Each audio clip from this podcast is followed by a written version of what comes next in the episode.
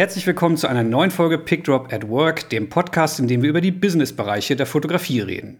Ich bin Andreas Kudowski, Profifotograf und Gründer des Bildübertragungstools Pickdrop. Und am anderen Ende der Leitung in Wolfsburg habe ich auch heute wieder dabei den Kollegen Nils Hendrik Müller, selber unterwegs als erfolgreicher Corporate-Fotograf. Hallo Nils. Hallo Andreas, können wir das Wolfsburg gleich am Anfang korrigieren? Ach, du sitzt in Braunschweig, ne? Oh, Alter. Ey, lass das doch drin, lass das doch drin. Also die 30 Kilometer, egal, wir brauchen uns ja nicht zu streiten. Also wenn du dich in Berlin in Zug setzt, dann ist das ja nur eine Station vorher. Das ist so wie Tiergarten. Also ich bin in Hamburg. Und du bist in Hamburg, genau. Und die Stimme, die, die Stimme, die ihr da im Hintergrund hört, das ist die Silke, die ich als nächstes vorstellen wollte. Herzlich willkommen zum super organisierten Pickdrop-Podcast. Also, dann sage ich auch schon mal an dieser Stelle Hallo, liebe Silke. Hallo, grüß euch. Silke Güldner am Telefon hier auch mit uns. Ich versuche mal trotzdem mein Intro, mein Intro noch sauber zu Ende zu kriegen, auch wenn das hier schon im Chaos geendet ist. Also nochmal für die, die unsere Podcast-Reihe hier noch nicht kennen, äh, in diesem Format Pickdrop at Work unterhalten Nils und ich uns normalerweise regelmäßig über diese ganzen Themen, die, über die unserer Meinung nach viel zu selten gesprochen wird, weil wir Fotografinnen und Fotografen ständig nur über unsere Bilder und unsere Kunst, aber viel, viel, viel zu selten über die Business-Seite unseres Berufs reden wollen. Und daher soll auch heute unser Thema lauten Erfolg und Scheitern. Und damit wir hier nicht nur einfach nur von unseren ganz eigenen Erlebnissen reden, haben wir uns heute einen Gast dazu geholt, nämlich Silke Güldner, die ihr auch gerade schon gehört habt. Hallo Silke, nochmal. Ja, hallo, grüßt euch nochmal. Ganz anständig. Hallo. Also, Silke sitzt in Hamburg, Nils natürlich in Braunschweig, ich hier in Berlin. Dann bleibt eigentlich nur Silke mal kurz hier äh, zu introducen. Silke, erzähl doch mal bitte ganz kurz, wer du bist und warum wir dich hier heute bei diesem Thema unbedingt dabei haben wollten. Darauf bin ich auch gespannt, aber schon mal herzlichen Dank äh, für den Impuls und eure Einladung zum Pickdrop Podcast at Work. Das ist ja eigentlich genau mein Thema und ich glaube, ähm, das macht auch macht Sinn, dass wir uns hier zusammen unterhalten. Also kurz vielleicht zu mir. Ich bin Beraterin für Fotografen und Coach. Mache das Ganze schon viele Jahre, dass ich Fotografinnen, kreative Teams, ähm, Fotografen und auch andere Kreativberufler unterstütze, dabei ihre beruflichen, persönlichen Ziele, meistens beruflichen Ziele zu verfolgen, zu erreichen, im, im Job, in der Jobpraxis ähm, Dinge zu verfolgen, beziehungsweise auch ganz konkret umzusetzen, von der Portfoliogestaltung über die äh, Bildauswahl für die Webseite, über konzeptionelle Fragen zum Außenauftritt ähm, hin zu ja, ganz vielen Themen, die man einfach so braucht im Job, Akquise, Marketing, Kommunikation, Honorarverhandlung, Honorargestaltung und so weiter. Das ist das, was ich im Schwerpunkt mache, also viel One-on-Ones mit Fotografinnen und Fotografen. Im Moment alles online. Ähm, und warum mache ich das? Bin selber Kreative. Ich komme aus der Kreativbranche, wie man sie nennt. Ich habe lange als Designerin und Artdirektorin gearbeitet, also auf der anderen Seite als Kundin quasi mit Fotografen gearbeitet, ähm, viele Jahre auch hier in Hamburg, wo ich immer noch meinen mein Mittelpunkt, beruflichen und Lebensmittelpunkt habe, wenn ich nicht reise wie im Moment. Und ähm, genau, das war eigentlich die, die, die Vorstufe zu dem, was dann kam. Also die, ähm, das Committen auf die Fotografie, beziehungsweise ich selber habe nie fotografiert, aber ähm, meine Reise von der Artdirektion ging dann übers ähm, Studiomanagement und Fotografenrepräsentanz hin zu dem, was ich jetzt mache. Also sehr kurz jetzt erzählt, aber das ist so die, das ist so der Weg, warum oder wie ich dahin gekommen bin und warum ich dahin gekommen bin, ist mhm. relativ schnell erzählt einfach. Die, ähm, ja, wie soll ich sagen? Eigentlich haben mich schon immer Dinge interessiert, die man persönlich braucht, um sich zu motivieren, um Ziele zu verfolgen wie entwickeln Menschen sich weiter, was brauchen Menschen, um äh, ähm, motiviert ihren Job verfolgen zu können und auch professionell ihren Job verfolgen zu können. Das war das, was mich persönlich schon immer interessiert hat auf meinem eigenen Weg und eben auch für, ähm, ja, für, für die Fotografen jetzt im Besonderen. Man könnte bei dir fast sagen, du kennst alle Seiten dieses Jobs. Du hast vielleicht selber nicht die Kamera in der Hand gehalten, aber ansonsten als Kundin, als Studioleitung, alles. Vieles. Also einiges ist auch ein bisschen her und Dinge verändern sich ja wahnsinnig schnell. Diese Branche ist ja sehr disruptiv. Aber ähm, was ich nicht gemacht habe, zum Beispiel, ist ähm, Bildredaktion oder so. Das ist mhm. was, ne, also das ist so was. Ich habe viel mit Fotografen zu tun, die Fotojournalisten sind und Bildredaktion mit Bildredakteuren arbeiten. Aber ja, sonst habe ich so einiges gesehen, was natürlich ähm, wahnsinnig spannend auch war und gut war, aber auch immer noch in meinen, meinen Hintergrund und, und so einfließt, also in die Arbeit, die ich mit den ähm, Fotografen mache, natürlich auch immer noch heute mit einfließt. Genau. Dann lasst uns doch mal direkt äh, einsteigen in das Thema heute, Erfolg. Ähm, wer möchte zuerst? Nils, Silke, ich wollte euch mal fragen, was ist für euch Erfolg? Was bedeutet es für euch, eine erfolgreiche Fotografin, ein erfolgreicher Fotograf zu sein? Freiwillige also, vor. Also ich wäre dafür, dass Silke mit einer professionellen Definition von fotografischem Erfolg anfängt. eigentlich, bis, eigentlich wollte ich dich dasselbe bitten, dass du beginnst. Du bist doch erfolgreicher Fotograf. Oh, vielen Dank. Woran machst du das fest? ja, kommt, ähm, einer muss. Ja, nee, Nils beginnt jetzt mal und ich erkläre dir auch später nochmal in Ruhe, woran ich das festmache.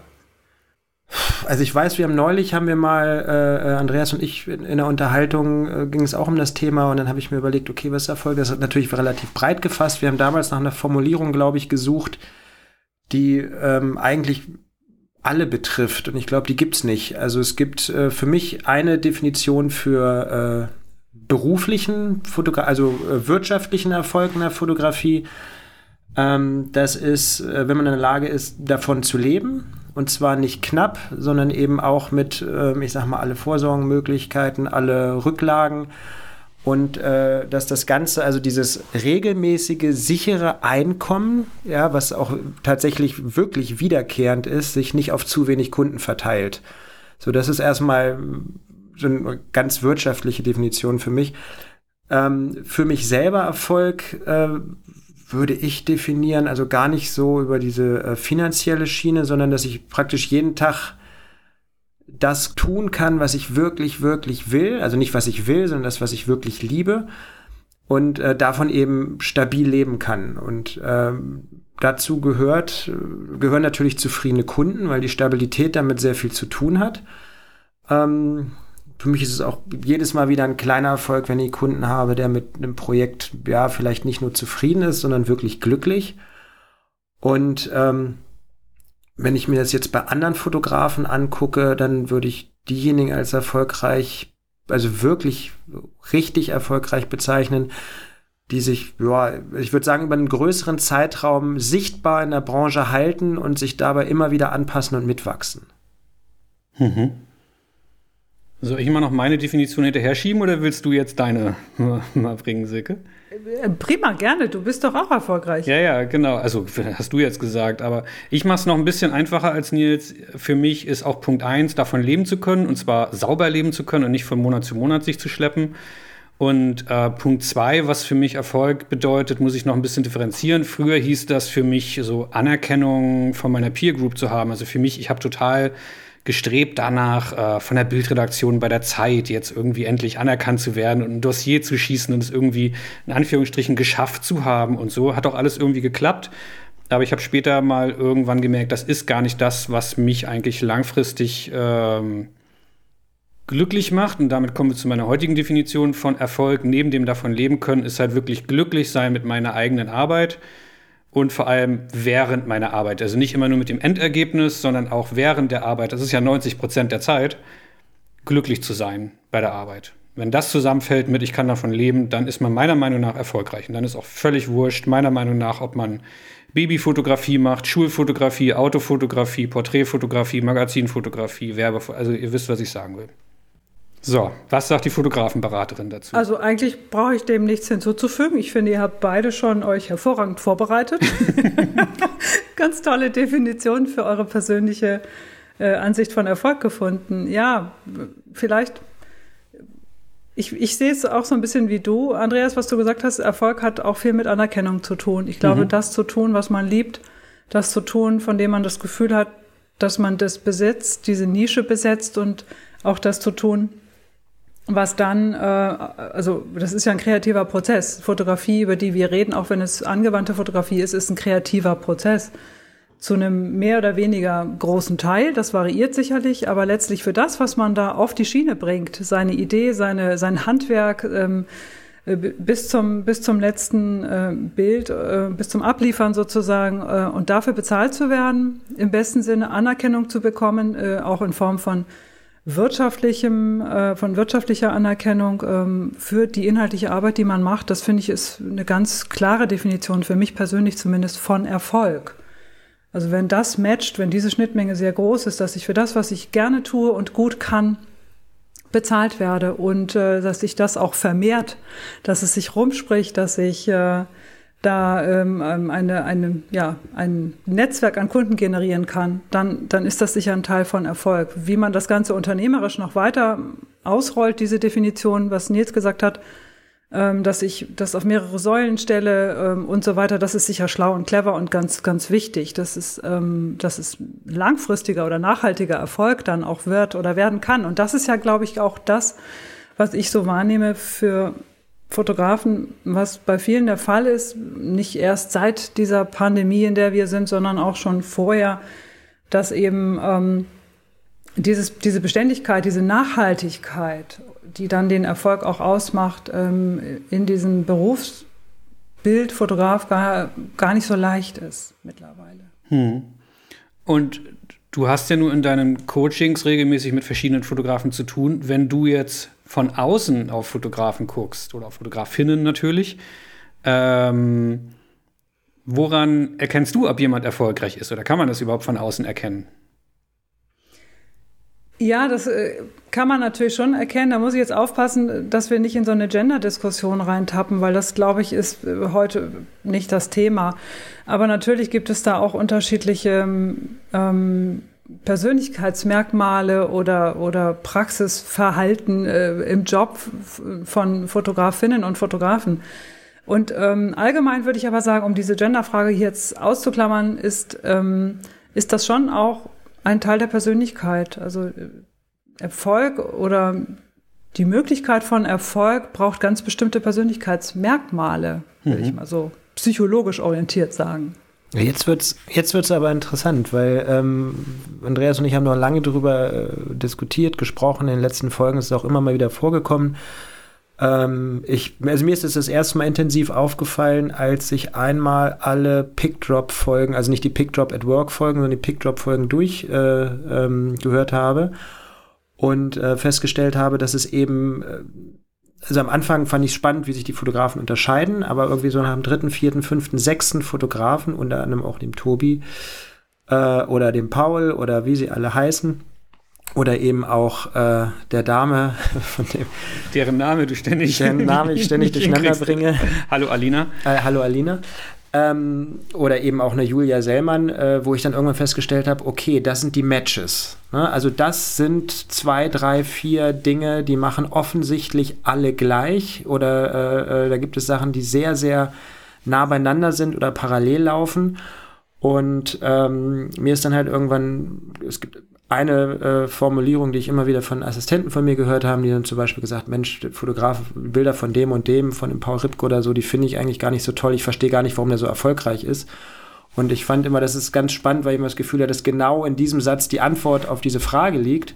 Und deshalb ähm, interessiert es mich natürlich wahnsinnig, ob wir da zu ähnlichen Erkenntnissen gekommen sind. Ja, aber dann mal Butter bei die Fische. Was ist denn das, was ihr glaubt, was erfolgreiche Fotografinnen und Fotografen ausmacht? Also ich kann ja mal, ich wage mich mal vor. Ihr mhm. habt ja eigentlich, als ihr mich eingeladen habt, Mensch, wollen wir nicht mal über das Thema sprechen, habt ihr ja gesagt, so, äh, ne, was mit Hund und Jagen, also muss man den Hund zum Jagen tragen. Äh, für mich hat das schon was mit Jagdinstinkt zu tun, dass man ähm, versucht auch, und das ist ja genau das, was ich vorhin beschrieben habe, was auch in meiner Arbeit eigentlich ganz oft vorkommt, überhaupt Ziele zu haben, Wünsche zu haben, also jagen gehen zu wollen, etwas ähm, visionär zu verfolgen oder sich mot zu motivieren, um etwas zu erreichen und zu überlegen, wie erreiche ich es denn eigentlich?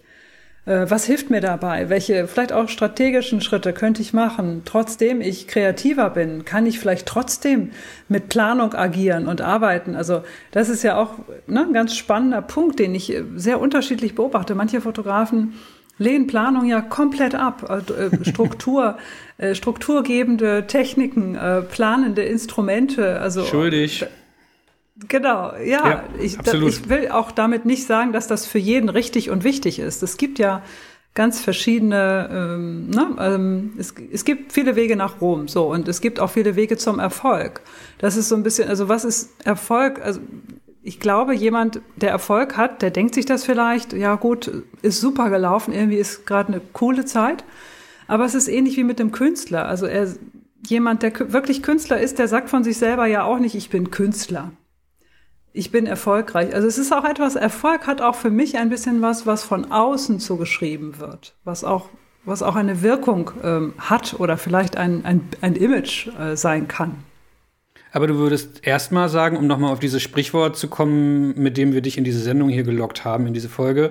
Wir hatten dir äh, geschrieben und telefoniert, wir wollen gerne darüber reden, kann man den Hund zum Jagen tragen? Also dieses ein Jagdhund, der irgendwie einfach nur neben dem Jäger irgendwie sitzen bleibt und ja irgendwie jetzt nicht losrennen will, das geschossene Viech da jetzt irgendwie zu holen, der wird halt kein guter Jagdhund sein. Und da also und deswegen äh, gibt es eben diese Hunderassen, die darauf gezüchtet werden und die wollen einfach unbedingt immer nach vorne da äh, das abgeschossene Viech irgendwie holen. Und du würdest ja jetzt sagen, dieser Jagdinstinkt auch bei Fotografinnen und Fotografen ist wichtig und relevant und ohne, ist, ohne geht's nicht oder ist das jetzt zu krass formuliert?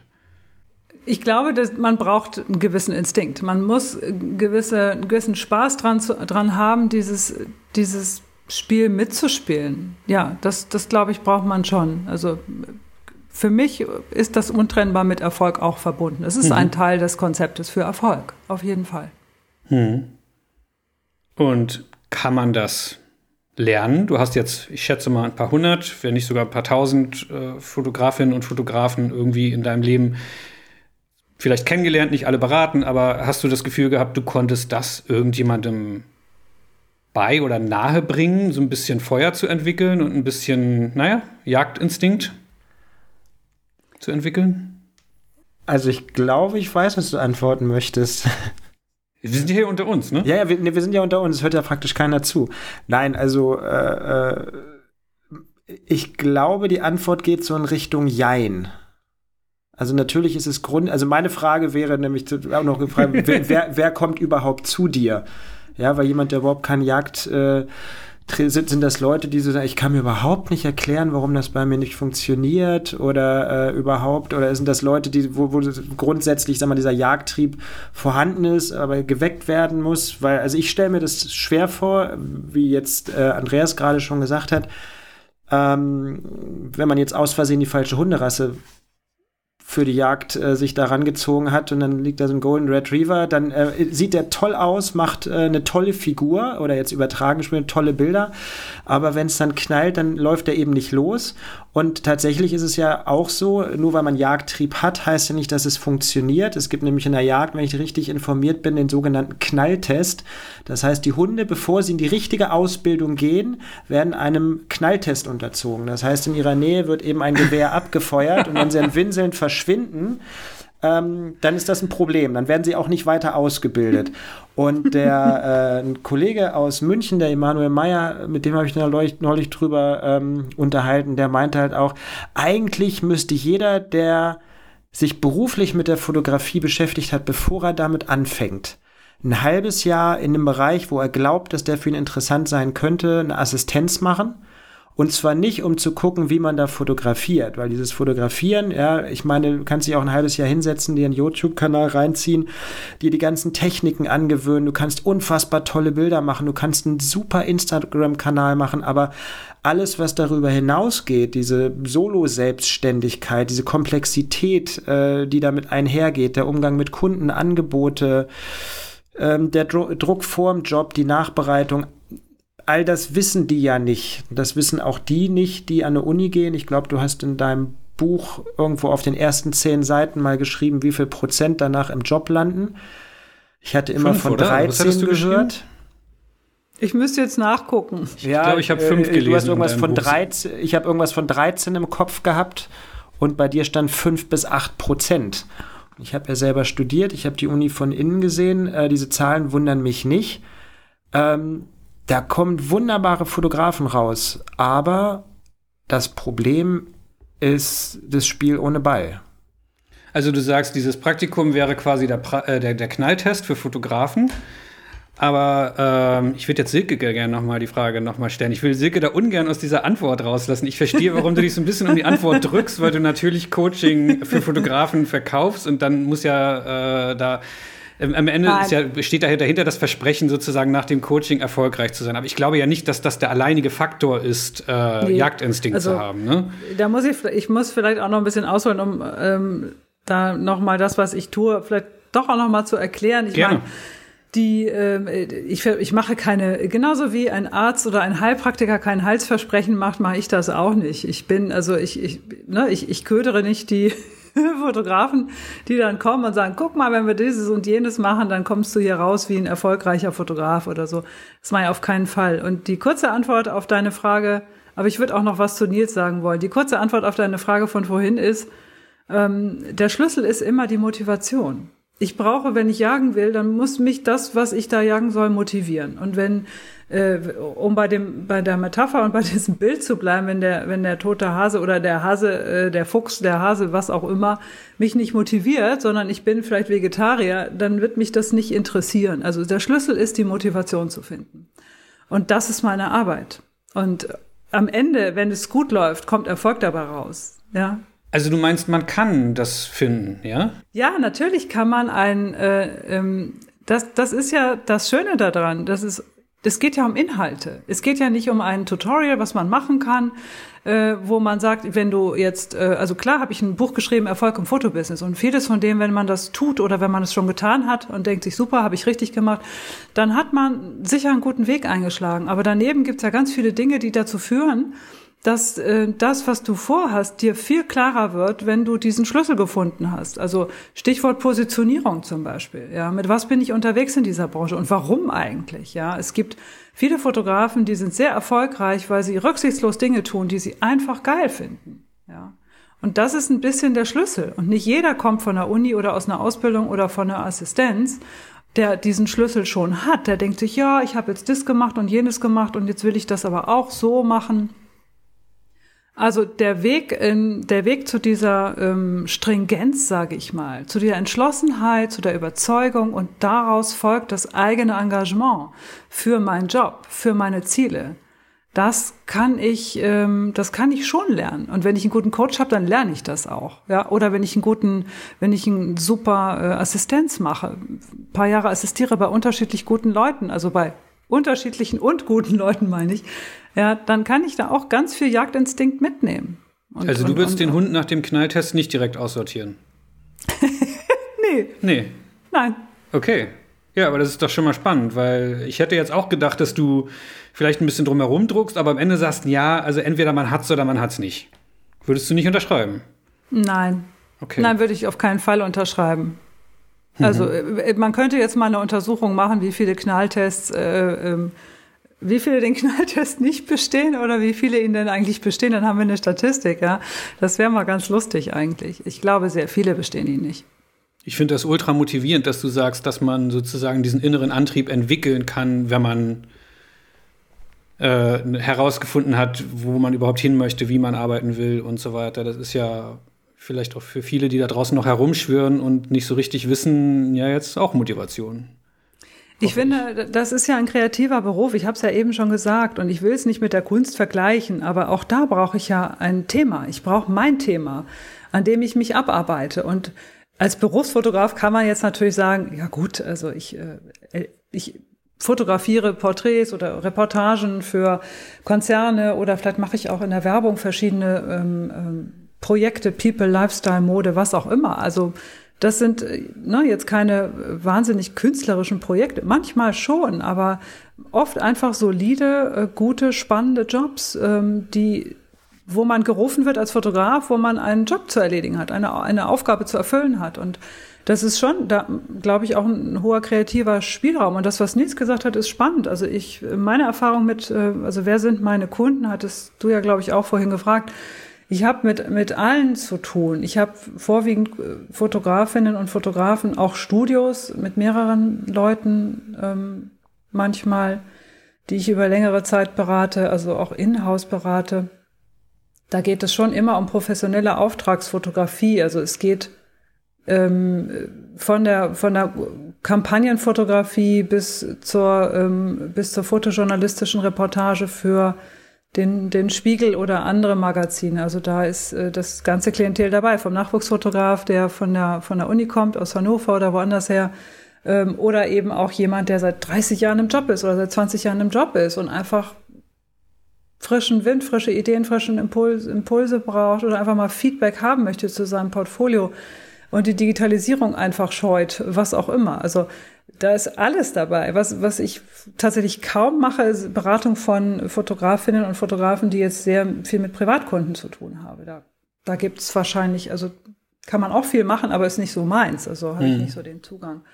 Und das, was ich beobachte, ist, dass die Fotografen, wenn sie von der Uni kommen, kennen eigentlich keine, wo es nicht so ist. Ähm, und auch wenn sie aus den Ausbildungen kommen, von vielen Themen, die jetzt den Erfolg in, in in dem Beruf, aus meiner Sicht zumindest, ich glaube auch aus unserer Sicht hier heute ausmacht, dass die davon einfach nichts gelernt haben. Ja.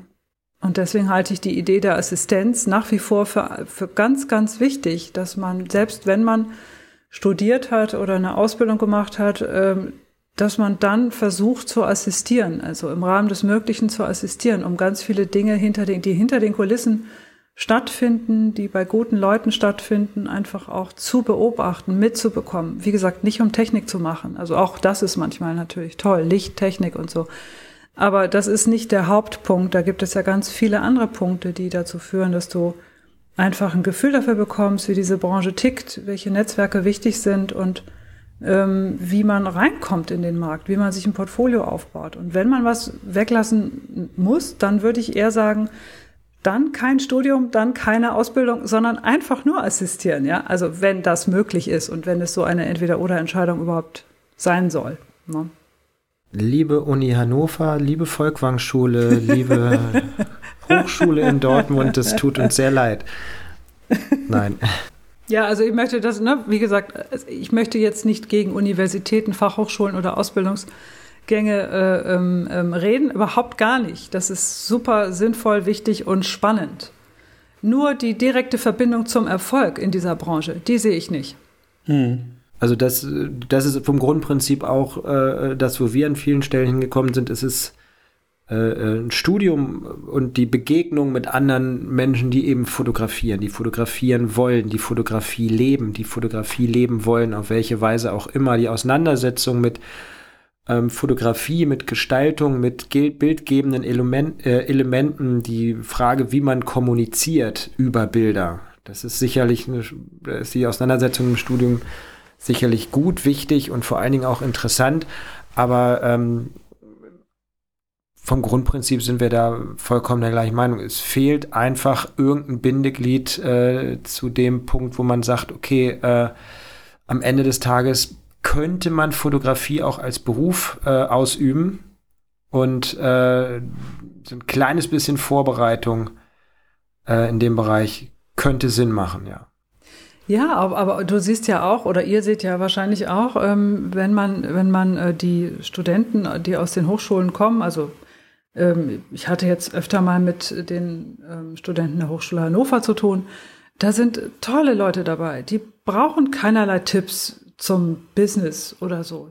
Im Moment noch nicht, weil die sind einfach thematisch stark, die sind engagiert, die produzieren was, die haben Ideen, die reichen irgendwo ein, die werden irgendwo ausgestellt. So, und dann läuft es häufig eine ganze Weile so super über redaktionelle Jobs und das multipliziert sich und das funktioniert. Und irgendwann kommt aber ganz oft dann doch nochmal die Frage auf, was kommt für mich jetzt als nächstes? Wie geht's weiter? Also was ist so? Und dann braucht man manchmal so bestimmte Dinge, die man nicht unbedingt vielleicht gelernt hat oder erfahren hat, wenn man nicht assistiert hat. Und äh, in, in vielen dieser Hochschulen wird eben nicht konkret, wirklich jobbezogen über das Thema Honorargestaltung gesprochen, Nutzungsrechteverhandlungen, wie kommuniziere ich überhaupt, wie mache ich einen Deal, wie spreche ich mit Kunden, ja, das kriegen die, das wird nicht unterrichtet. Dann lass uns doch da mal konkret hinkommen. Ich gucke gerade auf dein Buch 2499, da steht alles drin, Erfolg im Fotobusiness. Äh, für die, die jetzt faul sind oder ähm, die 2499 nicht ausgeben wollen, ähm, was sind so, kannst du das so punkteweise runterrattern, was es heutzutage dann eigentlich braucht, um, ich sage jetzt mal, wirtschaftlich erfolgreich zumindest zu sein? Also was sind die wichtigsten Merkmale, die einen erfolgreichen Fotografen, eine erfolgreiche Fotografin ausmachen? Heutzutage. Ich rede nicht von vor 20 Jahren, da war es, glaube ich, noch was komplett anderes, aber jetzt so in dieser aktuellen Lage der Medienwirtschaft.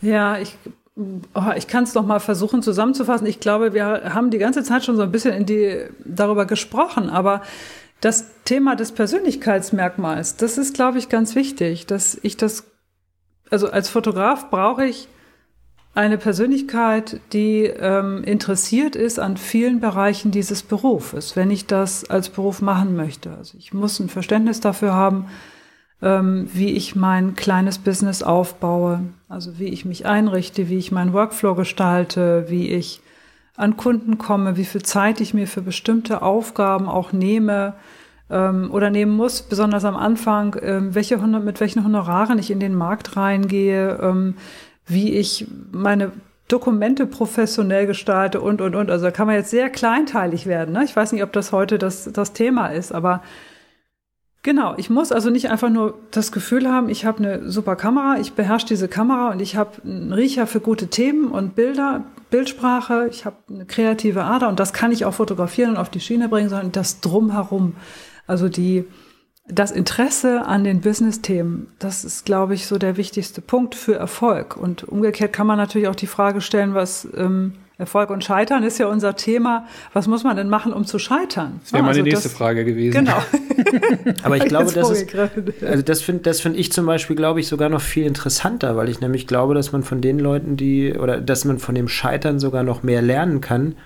Und äh, das Problem ist natürlich, wie in vielen anderen Branchen auch, dass sich der äh, Blick in vielen Fällen eher auf die Mo äh, Erfolgsmodelle richtet.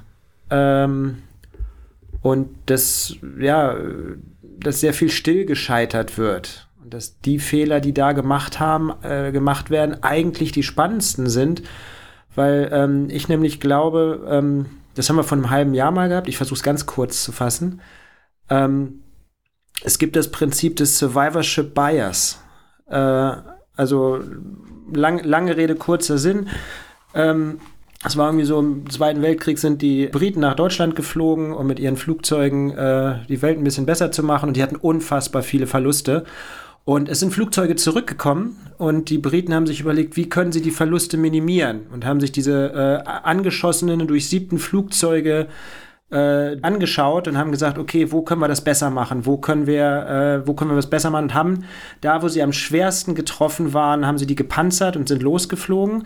Und das Problem ist, es hat überhaupt nichts gebracht und hat irgendein Mathematiker mal gesagt, ihr habt einen äh, Irrtum in eurer Annahme. Ihr hättet die abgestürzten Flugzeuge entweder untersuchen müssen oder die zurückgekommenen da panzern, wo sie nichts abgekriegt haben, weil da, wo sie was, wenn sie da was abgekriegt hätten, wären sie auch abgestürzt. Mhm. Das heißt, ähm, dass man im Endeffekt auch bei den Erfolgsmodellen vorzugsweise, okay, der hat Erfolg und versucht äh, zurückzuleiten, warum hat der Erfolg und dann aber auf einen komplett falschen Weg kommt, weil es eben zum Beispiel nicht nur die Bilder sind oder nicht nur äh, äh, äh, die Bildsprache oder nicht nur dies und nicht nur das, sondern dass da ganz viele Kleinigkeiten unter der Oberfläche sind, die keiner sieht, die aber in dem Moment, wo jemand scheitert, äh, vollkommen offensichtlich sind. Genauso wie in diesem Vergleich. Und ähm, ich habe immer das Gefühl, dass es viele Kollegen gibt, die dann sagen, okay, da sind die und die Fotografen, die sind da sichtbar, die haben die Kampagne gemacht, die haben da den Namen, die sind hier aufgetaucht und äh, wenn ich das so ähnlich mache, dann müsste das ja auch funktionieren. Aber dadurch, dass sie nur auf wir, die Sichtbarkeit oder das, was vom Erfolg sichtbar ist, äh, aufspringen oder das eben analysieren, kommt da eine komplett falsche ähm, Kausalkette zusammen. Und deshalb wäre es, glaube ich, viel spannender zu gucken, okay, die, die nicht dahin gekommen sind, die gescheitert sind, was haben die anders gemacht? Ja, wie war denn das bei euch? Ich meine, ihr seid ja beides gestandene Fotografen und auch äh, Andreas hat ja auch sein Geschäftsmodell, PickDrop. Ich dachte gerade, du wolltest fragen, ihr seid ja beide schon mal gescheitert. Nein, das wollte ich jetzt nicht fragen. Aber äh, die Kultur des Scheiterns ist ja auch so ein Begriff, der ist ja schon seit ein paar Jahren ähm, ähm, modern, also man, ne, gerade auch in der Startup-Szene und so. Mhm. Es ist ja auch irgendwo wahrscheinlich in gewissen Grenzen schick zu scheitern. Also das möchte ich hier jetzt nicht postulieren, aber ich meine, dass wir alle Rückschläge auch hin und wieder erleiden, ist, glaube ich, was ganz Normales. Ob das gleich Scheitern ist, weiß ich nicht. Ich glaube, Scheitern ist eher das, weil woraus, ne, also woran machen wir hier heute Scheitern fest, wenn jemand seinen Job aufgeben muss oder was ist Scheitern eigentlich? Ne? Also habt ihr schon mal Rückschläge gehabt, wo ihr gesagt habt, das ist ähm, dumm gelaufen, das mache ich nächstes Mal anders oder? Also ich habe da vorher schon mal drüber nachgedacht und ich muss jetzt, klingt blöd, sagen, ich bin noch nie richtig gescheitert. Ich würde, also es ist, glaube ich, eine Definitionsfrage. Ich habe schon irgendwie ein, zwei Firmen äh, von außen betrachtet in Sand gesetzt, aus meiner Sicht gesagt, na, hat halt nicht final geklappt. Jetzt kann man fragen, ist das Scheitern? Ich habe ultra viel daraus gelernt. Also jetzt PickDrop ist jetzt meine, ich glaube, vierte, fünfte Firma im Leben und wir machen alles zehnmal besser als bei den vier Firmen vorher. Ähm, und ich würde jetzt diese anderen Firmen vorher nicht sagen, ich bin da gescheitert. Und das ist, glaube ich, aber auch genau das, worauf du hinaus wolltest, oder? Also ich habe da, ich habe da ultra viel gelernt. Oder Nils hat es ja auch eben gerade mit seinem Survivorship, Survivorship Bias äh, gesagt. Ich habe all die Dinge mitgenommen aus diesen Firmen, die ich jetzt bei PickDrop besser mache. Und in der Fotografie muss ich aber sagen, bin ich da nicht so gut drin. Also ich habe schon ultra viel falsch gemacht, äh, lerne aber nicht daraus. weil ich da manchmal ein bisschen blöd bin. also okay, das finde ich, finde ich spannend, weil da ist ja auch dieser, da machst du diese Unterscheidung zwischen diesem, dem Beruf des Fotografen und natürlich deinem anderen Business. Mhm. Ich weiß, kenne deine vier Firmen vorher jetzt nicht, aber PickDrop macht ja eben einen sehr soliden Eindruck und mhm. kann ich mir sehr gut vorstellen, dass das als Geschäftsmodell auch Erfolg hat oder auf jeden Fall Erfolg hat. Aber die, ich glaube, der Unterschied ist ja, wie, wenn man Berufsfotograf ist, ähm, setzt man sein Geschäftsmodell wirklich so auf, wie wenn man ein Geschäftsmodell für ein anderes Business aufsetzt. Das tut, glaube ich, niemand, oder? Ja, weißt du, was das Verrückte ist? Bei einem Business, bei einer Firma habe hab ich irgendwie oft das Gefühl, ich kann so die Außenansicht annehmen. Ich kann mich so rausnehmen, mir das von außen angucken, kann mir Vergleichsmodelle angucken, was funktioniert, was nicht. Ich gucke mir das den ganzen Tag auch links, rechts an. Und bei der Fotografie ist das so, das ist meins, das ist mein Baby, das ist meine Emotion, das, äh, nee, der hat mich jetzt kritisiert, jetzt mache ich das erst recht so, wie ich es vorher gemacht habe. Und äh, also ich, ich, ich liebe es nicht, mich mit anderen Fotografinnen und Fotografen zu unterhalten, weil ich ganz oft daneben sitzen kann und sage, ja, wieso, du musst doch nur das und das machen. Du musst doch nur mit der Mappe zu der Redaktion gehen, da gehst du dreimal hin, beim dritten Mal klappt es dann, dann kriegst du den Job, dann hast du was für dein Portfolio, damit kannst du dann zur nächsten Agentur gehen und so weiter und so fort. Und ich selber, wenn ich nach einem Agentur oder nach einem ähm, nach einem Bildredaktionsbesuch da irgendwie, ich sag mal, manchmal kriegt man ja auch direkt eine Meinung, die einem nicht gefällt. Wenn ich da rauskomme, bin ich deprimiert, bin frustriert, setze mich in den Zug, fahre wieder nach Hause und denke mir, die können mich alle mal. So, und das ja. ist natürlich völlig genau. falsch. Nein, genau. Und weißt du, was das, das Phänomen ist? Was heißt Phänomen? Äh, das, was passiert ist, du nimmst es persönlich. Genau. Und warum? Weil die Fotografie eine kreative Kunst ist, also eine angewandte Kunst ist. Und die hat sehr viel mit Persönlichkeit und persönlicher Sichtweise und Interpretation zu tun. Mhm. Aber ein klassisches Geschäftsmodell im herkömmlichen Sinne, wo wir sagen, wir, wir bauen etwas auf, was wir skalieren können, was auch immer das ist, ja, man, keine Ahnung, also führt jetzt zu weit. Ne? Das funktioniert vielleicht nach anderen Parametern doch etwas mehr als, als jetzt die, die Fotografie als angewandte Kunst. sage ich Und wie kriege ich das jetzt hin, das nicht persönlich zu nehmen? Frage ich jetzt dich als Coachin. genau. Das geht nicht. Es geht tatsächlich nicht. Geht nicht, okay. Ja, ich glaube, ähm, also auch das ist ein spannender Punkt, weil das führt ja in diesen Bereich Kommunikation. Also ähm, was ist tatsächlich persönlich gemeint und was nicht. Ne? Also wie, auf welcher Ebene möchte ich eine Botschaft auffassen? Ähm, und trotzdem auf der darunter liegenden Ebene, also auf der emotionalen, also persönlichen emotionalen Ebene, ähm, erreicht es mich trotzdem. Ne? Also mhm. auch wenn ich weiß, diese Botschaft ist ähm, sachlich gemeint, äh, so, also vielen Dank, brauchen wir jetzt nicht. ja, schön, dass Sie da waren. Aber darunter heißt es ja, du passt vielleicht nicht zu uns oder deine Bildsprache ist uncool oder was auch immer, was man da raushört. Das sind ja die, die typischen Kommunikationsregeln, die ja. man kennt äh, Friedmann von Schulz von, von Thun. Thun. vier Seiten Schulz einer Nachricht. Thun, genau. da ist ein Kenner am Werk. genau. Aber das, ich finde das spannend, weil was unterscheidet es jetzt? Also, im Vorfeld haben Andreas und ich auch gesprochen, habe ich gesagt, Mensch, vom Grundprinzip, es gibt ja diese Fernsehshow Rach der Restauranttester und dann äh, ähm, bis irgendwie im Hotel bin ich mal hängen geblieben, habe gedacht, ah, das, das ist ja spannend und da kommt dann irgendjemand in irgendwelche Restaurants und die laufen einfach irgendwie nicht und die Betreiber sind total, also die können das überhaupt nicht fassen. Und äh, dann denke ich auf der, auf, auf der einen Seite immer, klar, wenn jemand so richtig gut kochen kann und alle sagen, hey, du kochst doch so gut, mach da doch deinen Beruf draus, ja, dann würde ja kaum jemand ohne Ausbildung oder sonst was nicht loslaufen und sagen, ey, ich mache jetzt ein Restaurant draus, weil es ist ja, äh, ähm, ja, da habe ich ja mit dem Gesundheitsamt, das ist ja ein Riesending, ein Riesenbusiness, aber vom Grundprinzip ist es ja so, dass das Fotografenbusiness sich ja null davon unterscheidet. Ja, ich habe ein Produkt, was vielleicht auch kreativ ist ich entscheide, was auf der Karte steht, wo das Restaurant ist, in welchem Bereich es ist, ob es jetzt der 32. Italiener in einem Stadtteil ist oder wie auch immer. Ähm, aber ist es der Punkt mit diesem persönlichen Dranhängen der Fotografie? Ehrlich gesagt, das ist ja auch ein Problem des Scheiterns, weil der 32. Italiener im selben Stadtteil, also ist jetzt Quatsch, ne? Aber ganz ehrlich, warum gibt es denn den 32. Italiener und warum äh, überlegen sich manche Fotografen, die in das Business gehen, nicht, äh, bin ich jetzt der 32. Italiener? Das ist eine gute Frage.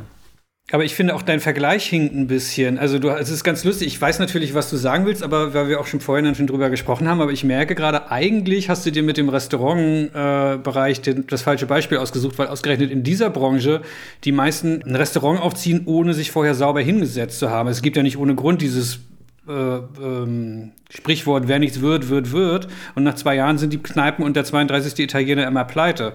Aber um, ich glaube, in anderen Bereichen ist es vielleicht ein bisschen aber, stärker so, dass man sich vorher überlegt, was man tut. Ja, aber die Frage ist ja, ähm, also jetzt gerade bin ich mir gar nicht mehr sicher, ob der äh, Bereich so hinkt.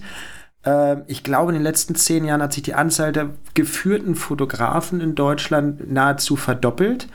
Und äh, was ich zum Beispiel relativ häufig habe, ist, äh, wenn ich jetzt, äh, was ich jetzt zu Corona-Zeiten äh, buche ich auch gerne mal einen Assistenten vor Ort.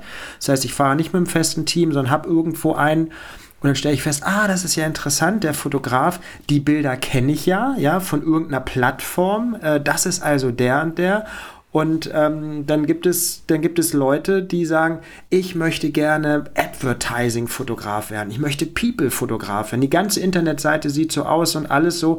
Und das ist der, ich sage jetzt nicht der 32. Italiener in einem Stadtteil. Die Frage ist aber, ob mit den Bildern und dem Produkt, was er da hat, er nicht genau in den Bereich reinstoßen möchte, in den alle rein wollen, nämlich dieser schöne, glamorous äh, äh, Hamburg, Berlin, im Winter dann in Cape Town, wo man sich, wo sich alle in Camps Bay am Strand treffen und abends gegenseitig fotografieren.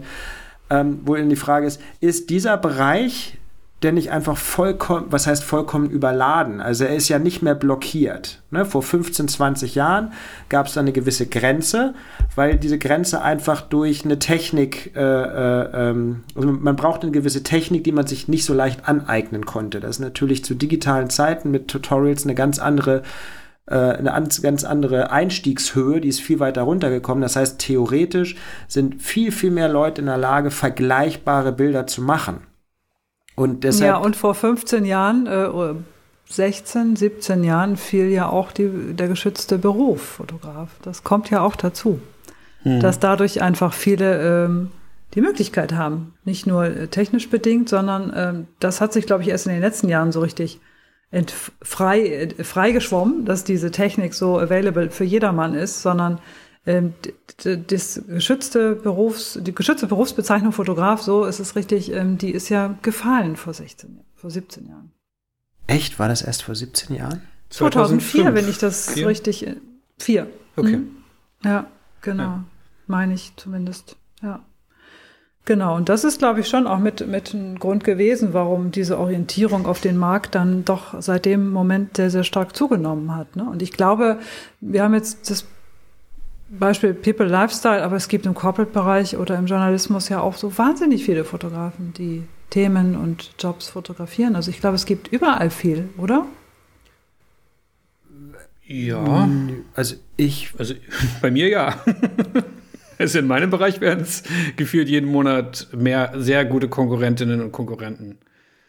Also ich habe in also, meinem Bereich immer das Gefühl, also ich bin ja im Corporate-Bereich, und äh, wenn mich jemand fragt, ja, warum machst du das, dann sage ich, das hat sich über die Zeit so ergeben. Ich habe da irgendwo meine Leidenschaft gefunden äh, äh in den Themen und habe mich dann da rein verbissen und bin auch der festen Überzeugung, dass man nur wirklich gut werden kann, wenn man wirklich irgendwas mit voller Leidenschaft tun kann. Und die kann man sich auch nicht vornehmen. Also wie du schon gesagt hast, man muss den Bereich finden. Und ich glaube, dass aber viele Leute nebenbei in der Corporate-Fotografie, ich sag mal, aktiv sind, weil sie in den Bereichen, wo sie eigentlich gerne hinwollen, äh, ein Problem haben und sagen, dann mache ich eben auch Corporate-Jobs.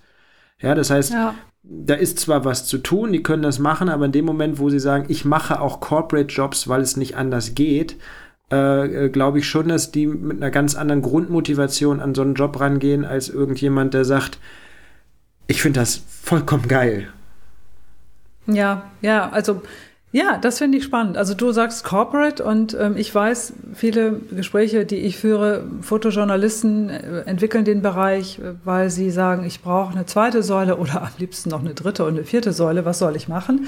Ich muss da jetzt rein. Äh, ne? So nicht unbedingt aus intrinsischer Motivation, sondern extrinsischer Motivation. Der Markt ist eben so. Ich brauche eine, ein zweites Standbein. Äh, und umgekehrt die Werbefotografen, die vielleicht ganz viel im People-Lifestyle-Bereich gemacht haben, die entwickeln diesen Bereich auch für sich, weil sie auch da merken, ich brauche eine zweite Säule. Also dieser Shift, äh, dieser, dieser Shift zwischen den Genres oder äh, Bereichen in der Auftragsfotografie, der hat sich in meiner Wahrnehmung zumindest in den letzten Jahren deutlich verlagert, also verbreitert sogar. Das, das ist schon, schon erkennbar. Und, und wenn ich jetzt, Nils, bei dir zum Beispiel sagst Corporate, ich habe, glaube ich, auch schon mal äh, auf deiner Website ein bisschen geguckt gehabt und äh, das ist für mich offensichtlich, dass du in dem Bereich bist. Du hättest es jetzt gar nicht sagen müssen, weil du deine Website einfach so aufgestellt hast, dass man so, bam, sofort klar. Also Positionierung steht. Ne? So.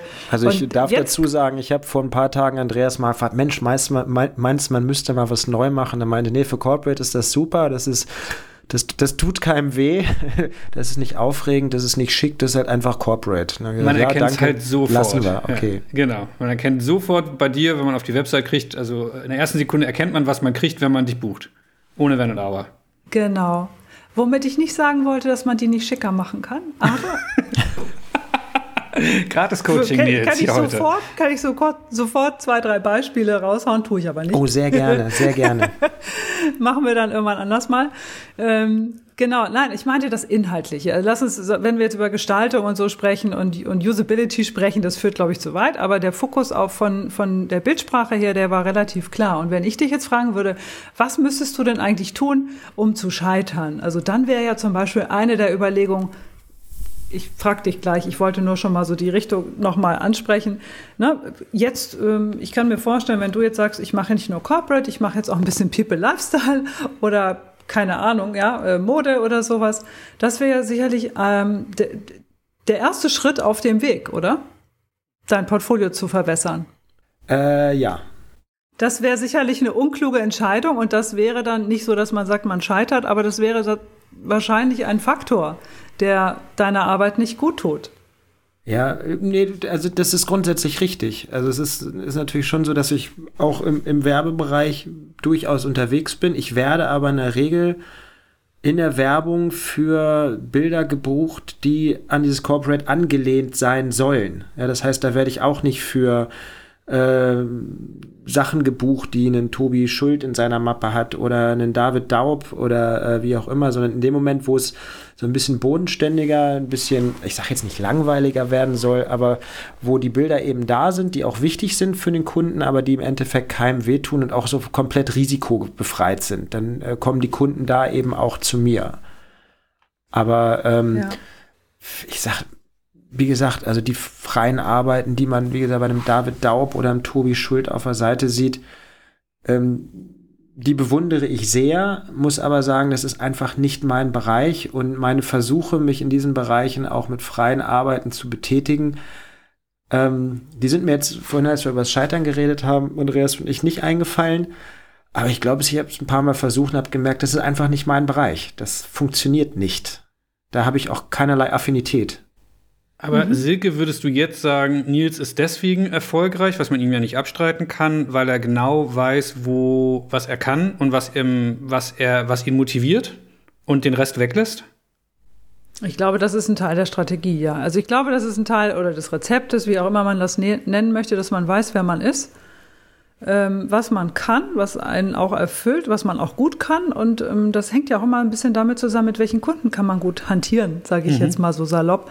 Also habe ich Lust mit den, äh, ich vermute mal meistens Unternehmenskunden zu sprechen? Bin ich der Typ, der Lust hat, mit Marketingleitern, Presseabteilungen und so weiter zurechtzukommen und äh, der diese, der diese Branche versteht, der sich da reindenken kann und der das, der einen guten Zugang dazu hat. Da gibt ja ganz viele, die können das nicht so gut. Ja, die wollen einfach zu tun haben mit Agenturen oder mit Bildredakteuren. Da bekommen sie mehr oder weniger genau gesagt, was, was sie nicht tun und was sie tun sollen und müssen kommunikativ jetzt gar nicht so viel herausarbeiten. Aber in der Corporate-Fotografie ist ja doch so, dass du manchmal ganz viel beratend auch tätig sein musst, um überhaupt rauszufinden, welche Aufgabe soll ich denn hier äh, übernehmen und macht das eigentlich Sinn? Also ähm, ich glaube schon, dass das ein Teil ähm, des Rezeptes ist. Also und viele Fotografen, die jetzt diesen Fokus für sich nicht finden oder nicht dran arbeiten, ihn zu finden, ähm, glaube ich, haben da einen kleinen Wettbewerbsnachteil oder sogar einen größeren langfristig gesehen. Und dazu kommt eben dieser Punkt, dass es so ein vielseitiges Desinteresse gibt an manchen Dingen, die einfach total wichtig sind,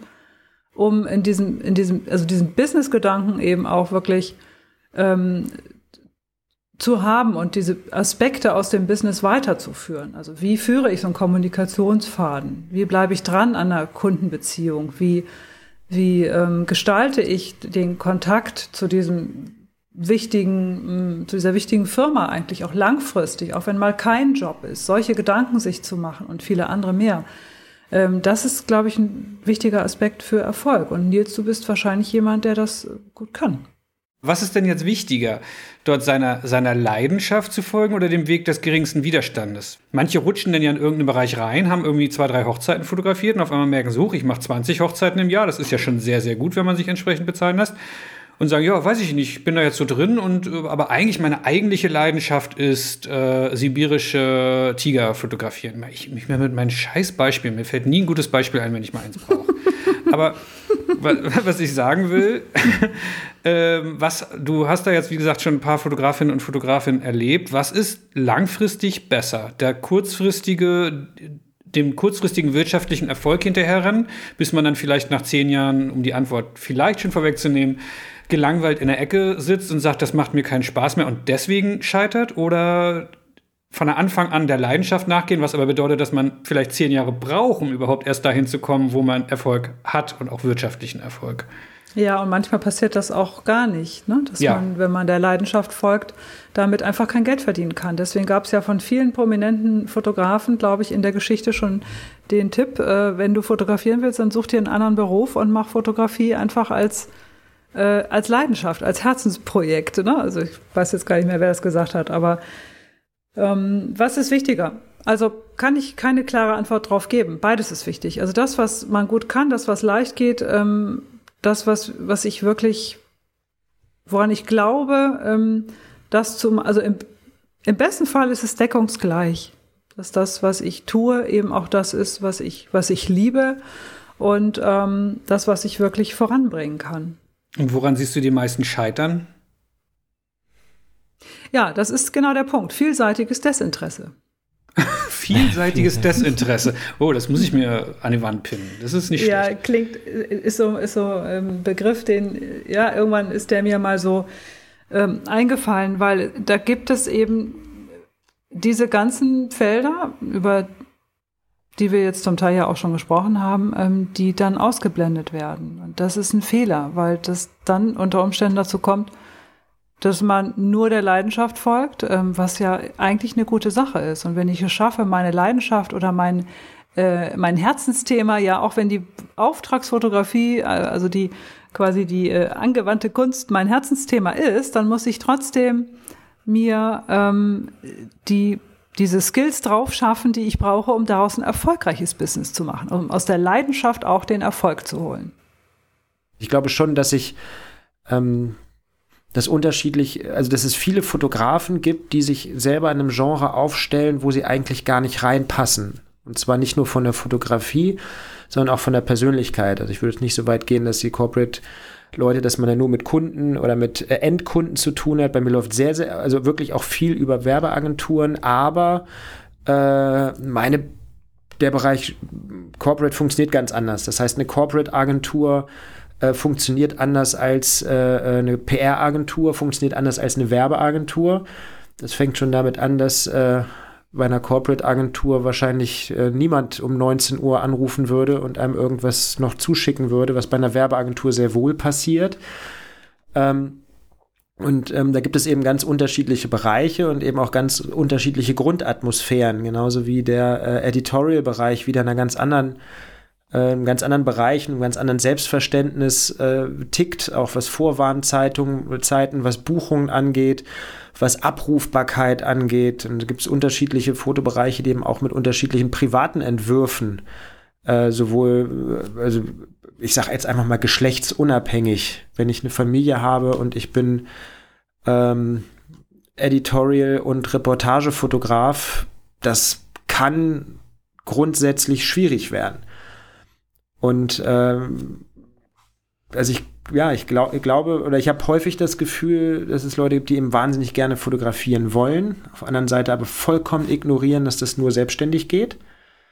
Das heißt, dass es eben keine Festanstellung ist und dass jegliches Verhalten, ähm, was vielleicht ein Festangestellter an den Tag legt, so von wegen, Mensch, also diesen Monat geht es mir mal nicht so gut, ich mache jetzt mal vier Wochen nichts, das ist in der Selbstständigkeit schon problematisch. Und ähm, ja, dass einem klar sein muss, dass es selbstständig ist. Also ich kann nur sagen, es gibt an dieser Stelle aus meiner Sicht zwei Bücher. Das eine hast du geschrieben, das andere steht sehe ich bei dir hinten im Regal. Das eine kann man, ich sag mal, relativ einfach lesen. Das ist das von dir, das ist immer eine Doppelseite, da ist mal ein Thema, dann kann man das wieder weglegen, kann man einen Tag drüber nachdenken. Das andere ist halt sehr äh, theoretisch und sehr nüchtern. Im Endeffekt steht was ähnliches drin, aber eben dann so ausformuliert, dass man an den Details nicht mehr vorbeikommt. Das BFF, das BFF ne? äh, Handbuch Fotorecht und, ähm, das dickste also, Handbuch, was ich je gesehen habe. Das dickste Handbuch, was du je gesehen hast. Und also ich muss sagen, ich habe äh, äh, jetzt mit dem Buch das auch so ein paar Mal gehabt. Also vom Grundprinzip ist meine Definition für mich, für Herangehensweise, was ich mitbringen muss, um das selbstständig auch hinzukriegen. Wenn man eins dieser beiden Bücher durchblättert, dann sollte es eigentlich kein Kapitel geben, wo ich sage, oh, da habe ich mir noch nie Gedanken drüber gemacht oder das habe ich jetzt so gar nicht berücksichtigt. Und äh, ich glaube, dass es auf der einen Seite so ist, dass wenn ich äh, einen Hang zur Selbstständigkeit habe oder eben die äh, das, das Talent zur Selbstständigkeit, nee, was sagt man denn? Die Fähigkeit, Lust die Lust, auch, nee, äh, ja. Lust haben und irgendwas umsetzen, sind ja zwei verschiedene Sachen. Also man muss auch schon irgendwie den Drang, den, bin Affinität. Affinität.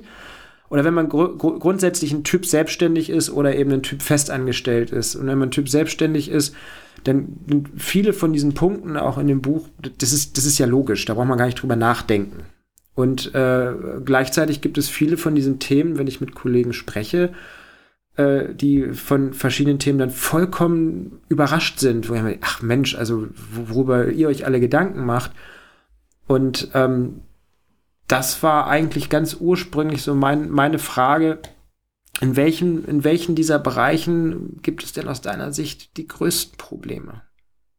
Oder welchen Themen? Weil ich meine, um das jetzt wieder äh, ganz kurz ja. zu einem Restaurant, klar, toll kochen ist ja. super, ne? Aber wie stelle ich die Karte zusammen? Wie komme ich an Kunden? Wie halte ich Kunden? Wie ja. habe ich mein Team aufgestellt? Weil wenn ich ins Restaurant komme mhm. und mich begrüßt jemand blöd, dann bleibt das genauso hängen, wie wenn ich einen ganz tollen Abend gehabt habe und zum Schluss eine Dreiviertelstunde auf meine Rechnung warte, auf der dann noch drei Fehler sind. So, und das sind also die Soft Skills, die mir das ganze Essen vermiesen und mir mein Gefühl als Kunde versauen. Deshalb kann man als Fotografen ja auch einfach sagen, wenn du wissen willst, wie es geht, geh mal in fünf Restaurants und guck, wo du dich am wohlsten fühlst und überleg, warum. Und ob es nur das Essen war, sondern eben auch die Atmosphäre und das Drumherum und ob ich mit allen Karten zahlen konnte und äh, wie ich da hingekommen ja. bin und so weiter. Ja, schöner Vergleich, genau. Also da sind wir wieder bei dem, bei dem Hund. Ich glaube, dass man, äh, was du gesagt hast, dieses Selbstständigsein, diese Grundentscheidung, ähm, bin ich überhaupt geeignet für den Beruf? Also möchte ich zwar kreativ arbeiten und möchte da meiner Leidenschaft nachgehen und kann vielleicht auch tolle Fotos machen, aber bin ich eigentlich überhaupt geeignet, ähm, das Ganze auf Strecke selbstständig zu machen? Also oder fehlen mir da irgendwelche ähm, Skills eigentlich dafür. Ne? So, der Hund jagt oder er jagt eben nicht. Also er muss jagen, wenn er Erfolg haben will. Und das, das ist eben kein, das ist keine Option. Es muss einfach funktionieren. Und in meinem Buch habe ich, glaube ich, grob äh, drei Kapitel unterschieden. Ich habe jetzt nicht reingeschaut mehr, aber ich sage jetzt mal so aus dem Kopf. lange nicht mehr reingeschmögert, schön. genau, lange nicht mehr reingeschaut. Aber äh, im Grunde sind die drei wichtigen Kapitel, um das ganz kurz runterzubrechen, wer bin ich, was kann ich und wie verkaufe ich das eigentlich? Und da dahinter verbirgt sich im Grunde natürlich viele Beiträge noch, die das ausführen, aber ähm, wer bin ich heißt, also vom Typ her, ne? also kann ich mich selber reflektieren, bin ich selber in der Lage festzustellen, was ich aus mir rausholen kann, um das Ganze zum Erfolg zu bringen? Habe ich eine Idee, wie ich mich positionieren möchte? Habe ich eine Branche, die ich wirklich angehen möchte oder zumindest irgendwann? Vielleicht orientiere ich mich erstmal eine gewisse Zeit, um dann zu entscheiden, da, das ist das, wo ich, wo ich mein, meine Leidenschaft und mein Engagement jetzt reinbringen möchte. Also die Entscheidung für einen Bereich, die Positionierung selber. Das, das ist, glaube ich, ganz, ganz, ganz wichtig zu erkennen, was wird es sein, was passt zu meinen Fähigkeiten und ähm, kann ich das tatsächlich auch auf Strecke abbilden. Und das wäre der Bereich, was bin ich? Also, ne, was kann ich, ist dann das nächste Thema eigentlich. Also habe ich ein Leistungsportfolio vielleicht, was sich wirklich messen lassen kann mit den ähm, gegenwärtigen zeitgenössischen erfolgreichen Fotografen, die da in dem jeweiligen Genre am Markt sind ähm, Leistungsportfolio inhaltlich, aber natürlich auch Portfolio, ähm, ästhetisches Portfolio, Bildsprache, serielles, konzeptionelles, formales, bis hin zu, kann ich denn eigentlich nur Fotografie oder kann ich auch Videos, kann ich auch andere Dinge, bin ich ein guter Kommunikator, kann ich ein Team führen oder sollte ich lieber Landschaft fotografieren? Ja, also all das begegnet mir ständig in meinen Gesprächen und das ist wirklich erstaunlich, dass manche Menschen sehr gut durch, durchschaut haben, dass sie sich da selber nicht zum Jagen tragen können weil sie einfach mit Menschen nicht wollen und nicht können. Und die fotografieren eben auch keine Menschen. Ne? Aber das also ist doch schon mal gut. Absolut. Mhm. Ja. Die Selbsterkenntnis haben viele. Also es ist nicht so, das kann ich wirklich nicht sagen äh, oder bestätigen, dass die Fotografen nicht schon auch eine gewisse äh, gute Eigenreflexion haben. Es gibt manche, die haben es nicht oder wollen es nicht haben, äh, aber manche sind da extrem klar unterwegs. Aber ja. es fehlt dann sozusagen der Schritt, der dem folgt, oder warum kommen die zu dir? Das hat ja ganz unterschiedliche Gründe. Es sind ja manchmal auch, also es, ihr dürft euch das nicht so vorstellen, dass sich jemand, der dann kommt, der irgendwie komplett hilflos ist und dann, äh, ne, ich brauche einmal alles, so, so nach dem Motto, sondern jemand kommt, weil vielleicht ein Aspekt gerade hakt, wo er festsitzt. Ihr will eine neue Webseite machen, will einfach ein schönes Interface haben, will ein gutes Informationskonzept haben, will seine Bilder da nicht einfach reinstellen, braucht ein Feedback, einen Schulterblick oder aber möchte einfach mal wissen, wie präsentiere ich denn eigentlich in digitalen Zeiten online mein Portfolio? Was kann ich über mich sagen? Wie pitche ich mich? Und, und, und. Also es mhm. sind oft Teilaspekte, wo man einfach mal Anschub gibt und dann äh, eröffnen sich da neue Felder. Ne? Es ist nie das große Ganze, oh Gott, was soll ich machen? Ich brauche Beratung. So, das gibt es auch. Das sind so die Gründer, die ich dabei helfe, dann ins Business reinzukommen, die wirklich von jedem Thema mal eine ordentliche Portion brauchen. so, ne? Das ist ja auch verständlich. Aber ähm, alles andere sind immer meistens Teilaspekte und das sind dann so Coaching- oder Beratungseinheiten, die, die liegen dann zwischen zwei und zehn Stunden, manchmal auch deutlich mehr. Also es machen ja auch viele äh, geförderte Beratungs- und Coaching-Projekte, wo dann Stundenkontingente sind von 20, 30 Stunden, wo man jemand wirklich mal auf Strecke begleiten kann. Mhm. Das ist natürlich toll, weil man dann die Entwicklung nachvollziehen kann und auch nachvollziehen kann, wie, wie der Praxistest dann läuft und äh, nochmal korrektiv eingreifen kann auch. Ne? Also wie akquiriere ich eigentlich? Wie spreche ich mit den Leuten? Was sollte ich vermeiden und so? Genau, also das, wer bin ich, was kann ich und wie kommuniziere ich das? Da sind wir dann bei dem dritten Kapitel. Also das ist eben auch der, der dritte Punkt, der äh, aus meiner Sicht für den Erfolg eine große Rolle spielt, weil ich, ne, selbst wenn ich ein tolles Portfolio habe, eine schöne Positionierung, macht Sinn, der Markt braucht das gerade und ich bin da gut unterwegs im Vergleich zur Konkurrenz. Aber jetzt geht es noch um meine Fähigkeiten, das Ganze eben auch ähm, auf die Schiene zu bringen. Also jetzt muss ich ran an die Leute, jetzt muss ich mir ein Netzwerk aufbauen, jetzt muss ich mich zeigen, ähm, Verbindungen knüpfen und so weiter. Ja. Ich würde gerne nochmal nach diesen drei äh, positiven Dingen nochmal auf Scheitern zurück. Ähm, was ist denn das, woran die meisten, worüber die meisten stolpern? Von, von diesen drei Teilaspekten vielleicht auch. Oder wo die meisten Hilfe brauchen. Ich versuche es mal nicht ganz so negativ zu formulieren. Das hat jetzt nicht, ich kann das jetzt gar nicht so direkt zurückführen auf äh, einen der drei ähm, äh, groben Überbegriffe, die wir jetzt gerade genannt haben oder ich genannt habe, sondern das Thema ähm, Ausdauer. Mhm. Also das klingt total trocken und langweilig, aber Disziplin und Ausdauer ist das, was manchen fehlt, um ihre Ziele wirklich zu erreichen. Die sind auf einem super Weg aber dann wirklich dran zu bleiben und ähm, das zu verfolgen und auf Strecke zu verfolgen, das fällt einfach schwer. Das heißt, die machen alles richtig, die haben eine tolle Website, die haben verstanden, was sie fotografieren wollen, arbeiten genau in dem Bereich, die haben herausgefunden, wie sie mit Kunden kommunizieren und geben dann wann auf? Also ich meine, rein theoretisch nach zwei Jahren läuft das doch, oder nicht? Oder bin ich da jetzt irgendwie aus meiner eigenen Perspektive und aus meinen eigenen Erfahrungen zu optimistisch? Ja, ich kenne jetzt deine, deine Arbeit oder deine, ähm, ja, de, deine, dein Jobverhalten nicht so gut, aber das äh, theoretisch hast du ja nie die Situation, dass du dich ausruhen kannst. Also du hast ja, wenn du selbstständig bist als Fotograf, äh, nie die Situation und auch in vielen anderen selbstständigen Berufen, dass du sagen kannst, du läuft, jetzt lege ich die Füße hoch. Sondern nee, ich rede ja nicht von Füße hochlegen. Ich rede von nee. nicht mehr, also von wirklichem Scheitern, zu merken, okay, ich kann davon nicht leben. Das kann ich mir gar nicht vorstellen, dass jemand, der eigentlich alles richtig macht, aber dann nicht mhm. genug Energie und Geduld mitbringt, noch scheitert quasi. Äh, ist auf Platz 1 in einem Sprintwettbewerb und stolpert dann und steht nicht wieder auf. Das gibt Also ich kann mir vorstellen, dass das vielleicht sowas wie ein schleichender Prozess ist. Also ich habe äh, Boah, wer war denn das neulich? Paul, Paul, Paul Rübker hat das, glaube ich, neulich gesagt. Äh, da ging es ihm darum, ähm, das hat er dir vorher auch schon mal erzählt, dass er das Gefühl hat, dass er über einen sehr großen Zeitraum immer wieder bei irgendwelchen Projekten das Gefühl hat, ey geil, wenn das jetzt klappt, dann bin ich durch, dann habe ich es mhm. geschafft und dann läuft es. Und äh, halt dann irgendwie, ich glaube, wie er das formuliert, dass er dann in, in, über die Jahre 10, 15 Mal das Gefühl hatte, boah, jetzt habe ich es geschafft. Und dass es trotzdem eigentlich immer nur wieder dazu führt, ähm, dass du sagst, äh, ich, äh, ich, ich muss eigentlich trotzdem immer weitermachen. Es ist eine permanente Arbeit und äh, auch ein großer Erfolg. Das ist halt ein Zwischenerfolg, äh, aber es ist jetzt, es gibt kaum einen Erfolg, wo man sagt, okay, dadurch läuft das jetzt für immer weiter. Und ich kann mir vorstellen, dass es eben ein schleichender Prozess ist, dass du dann halt irgendwie vielleicht erstmal ein bisschen weniger gebucht bist und dann in der Zwischenzeit. Also ist auch die Frage, ähm, das kriege ich jetzt bei unterschiedlichen Kollegen manchmal mit, äh, dass, dass ich auch mal jemand frage stelle, sag mal, was machst du denn die ganze Woche im Büro?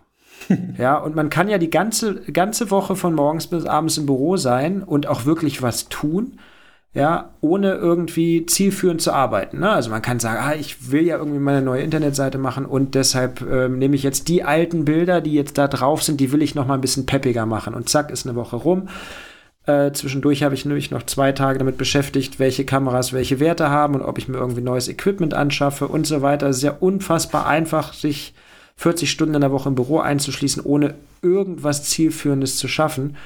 Und ich glaube, wenn man einmal da drin ist, und dann eben diese Ineffizienz Stück für Stück in dieses Büro einzieht, da wieder rauszukommen und wieder produktiv zu sein, weil nämlich dann schleichend, glaube ich, auch die Buchungsanzahl vielleicht Stück für Stück noch weiter zurückgeht und ab einem gewissen Punkt kippt es dann einfach.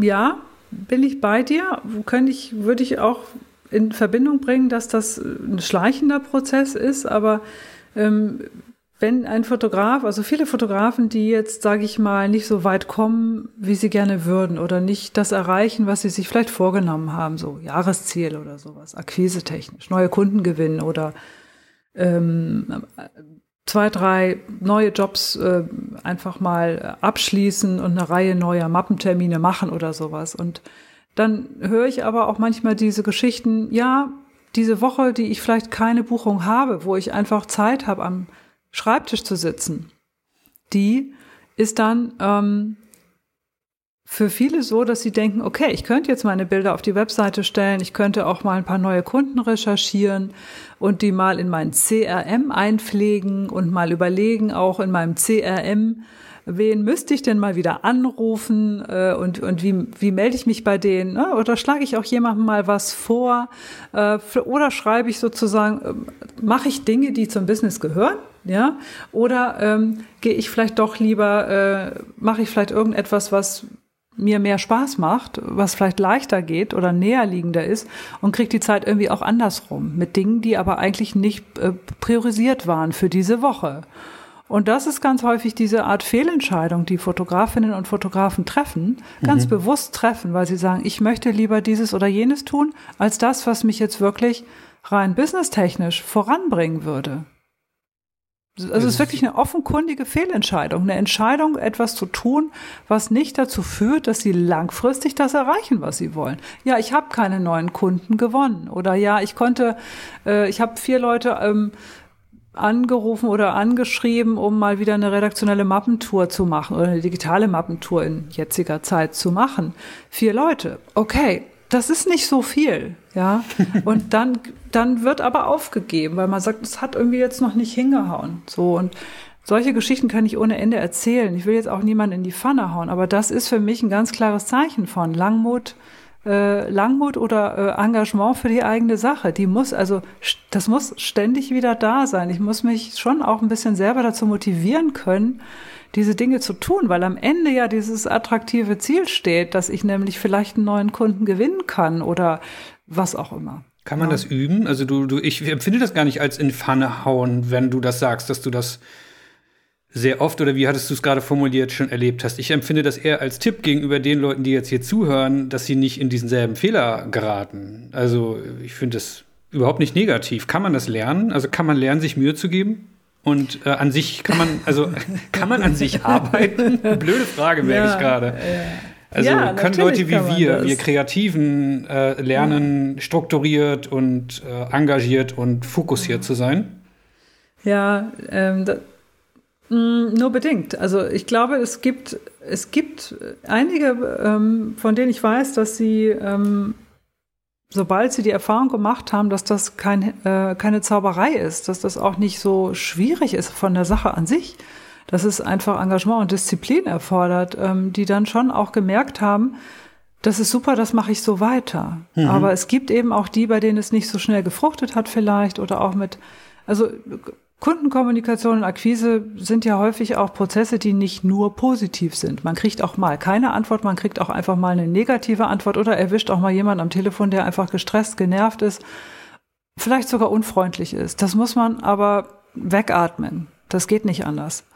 Und insofern muss man sich dann wieder diese Sachebene und die persönliche Ebene ne, vorstellen, das zu trennen. Und die, diejenigen, die ähm, schneller ein positives Erlebnis hatten in diesen strukturellen Business-Dingen, die machen weiter. Und diejenigen, die vielleicht etwas länger gebraucht haben oder gar kein positives Ergebnis in den ersten zwei Wochen erzielen konnten, die verschlammten das dann manchmal wieder ne? oder öfter mal wieder. Genau. Also dieses, dieses Ding, etwas zu priorisieren und wirklich zu wollen. Also sich bewusst zu entscheiden, ich gehe jetzt nicht Kaffee trinken, weil ich gehe jetzt meine Liste durch.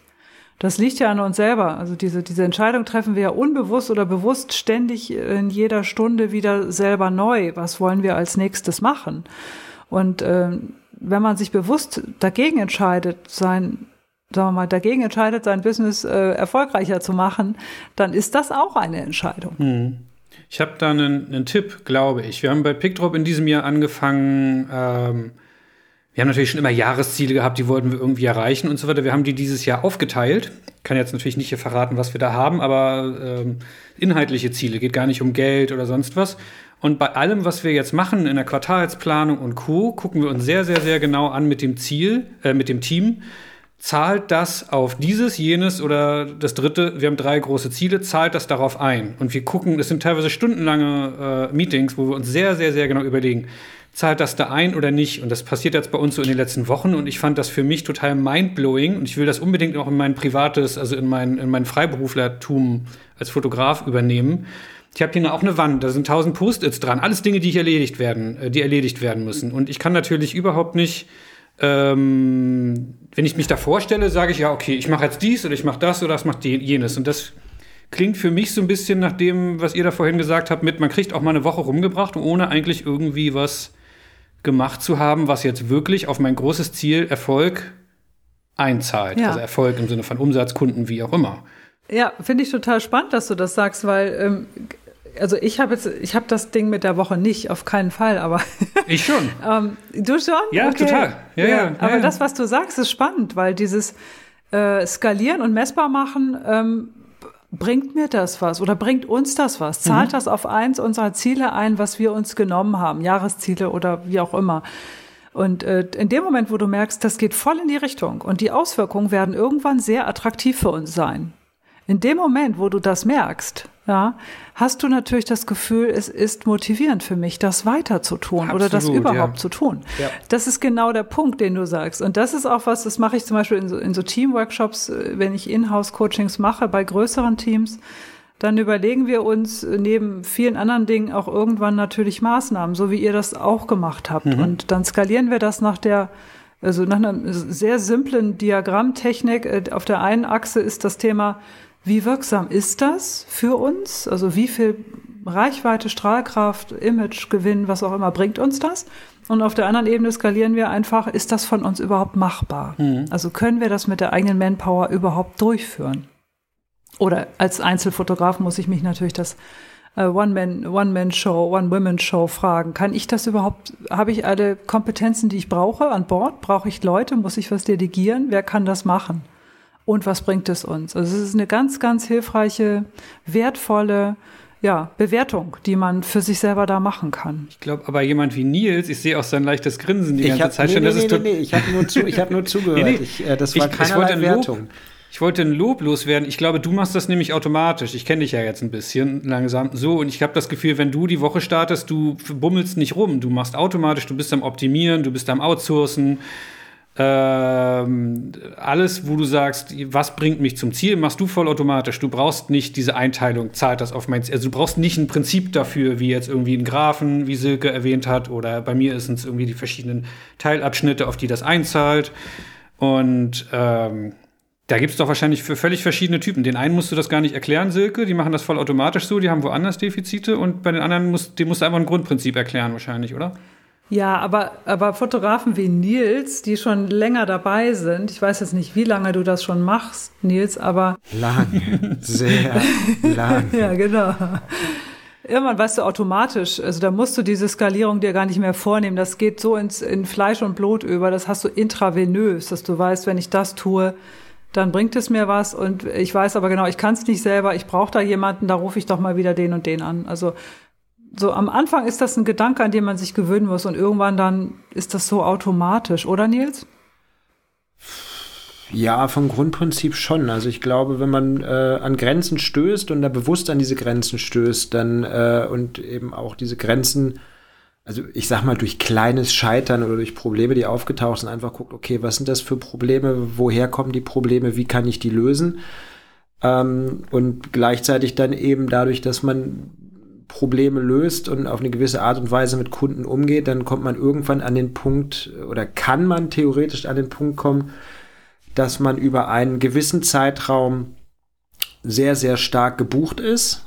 Und spätestens an dem Punkt, wo man eine gewisse Buchungsrate erstmals übersteigt, merkt man eben ganz schnell, an welche Grenzen man stößt, an welche organisatorischen Grenzen man stößt und auch an Grenzen wie, ich sage einfach, Nachbereitung oder äh, wenn ich äh, in einem, wenn ich drei oder vier Tage die Woche gebucht bin für zwei oder drei unterschiedliche Kunden, dann äh, muss ich die Jobs auch vorbereiten und nachbereiten und dafür habe ich in vier äh, Tagen überhaupt nicht das, die Zeit. Und dann muss man natürlich gucken, äh, wie kann man Prozesse und Workflows so optimieren, dass man gewisse Sachen ja trotzdem zeitlich irgendwie hinkriegt oder jetzt dann äh, in meinem Fall irgendwann äh, ich habe zwar nach wie vor meine äh, drei Buchungstage die Woche, aber ich habe halt auch irgendwie noch eine Familie.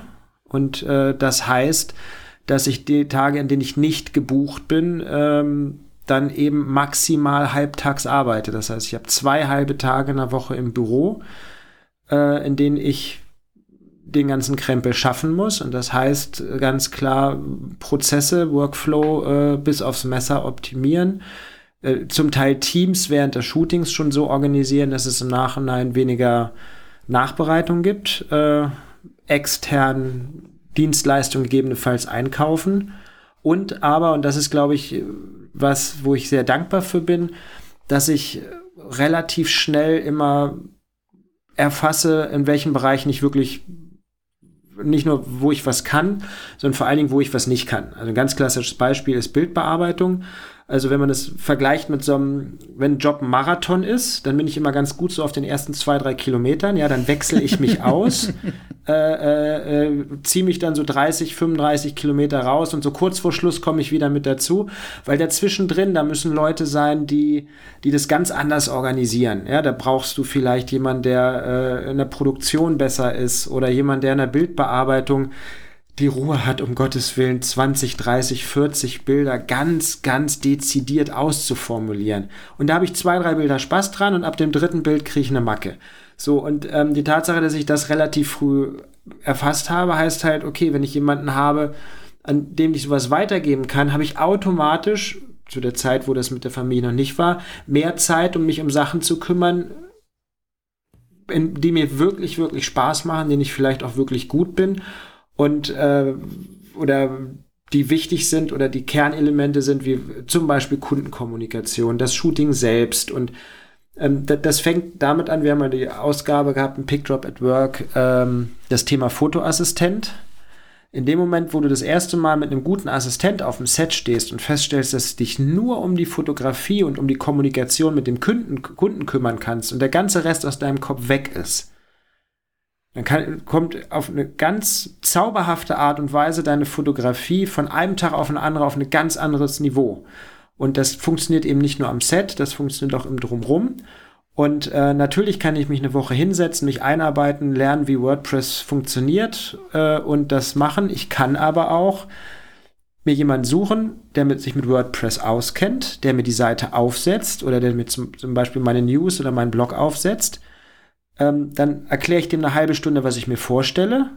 Eine Woche später meldet er sich in das Gerüst steht und in der Zwischenzeit kann ich wieder drei Jobs machen, die das bezahlen und wenn ich ein Problem habe, weil ich irgendwo bin und die Seite läuft nicht, kann ich den eben auch anrufen, muss nicht selber nach dem Fehler suchen.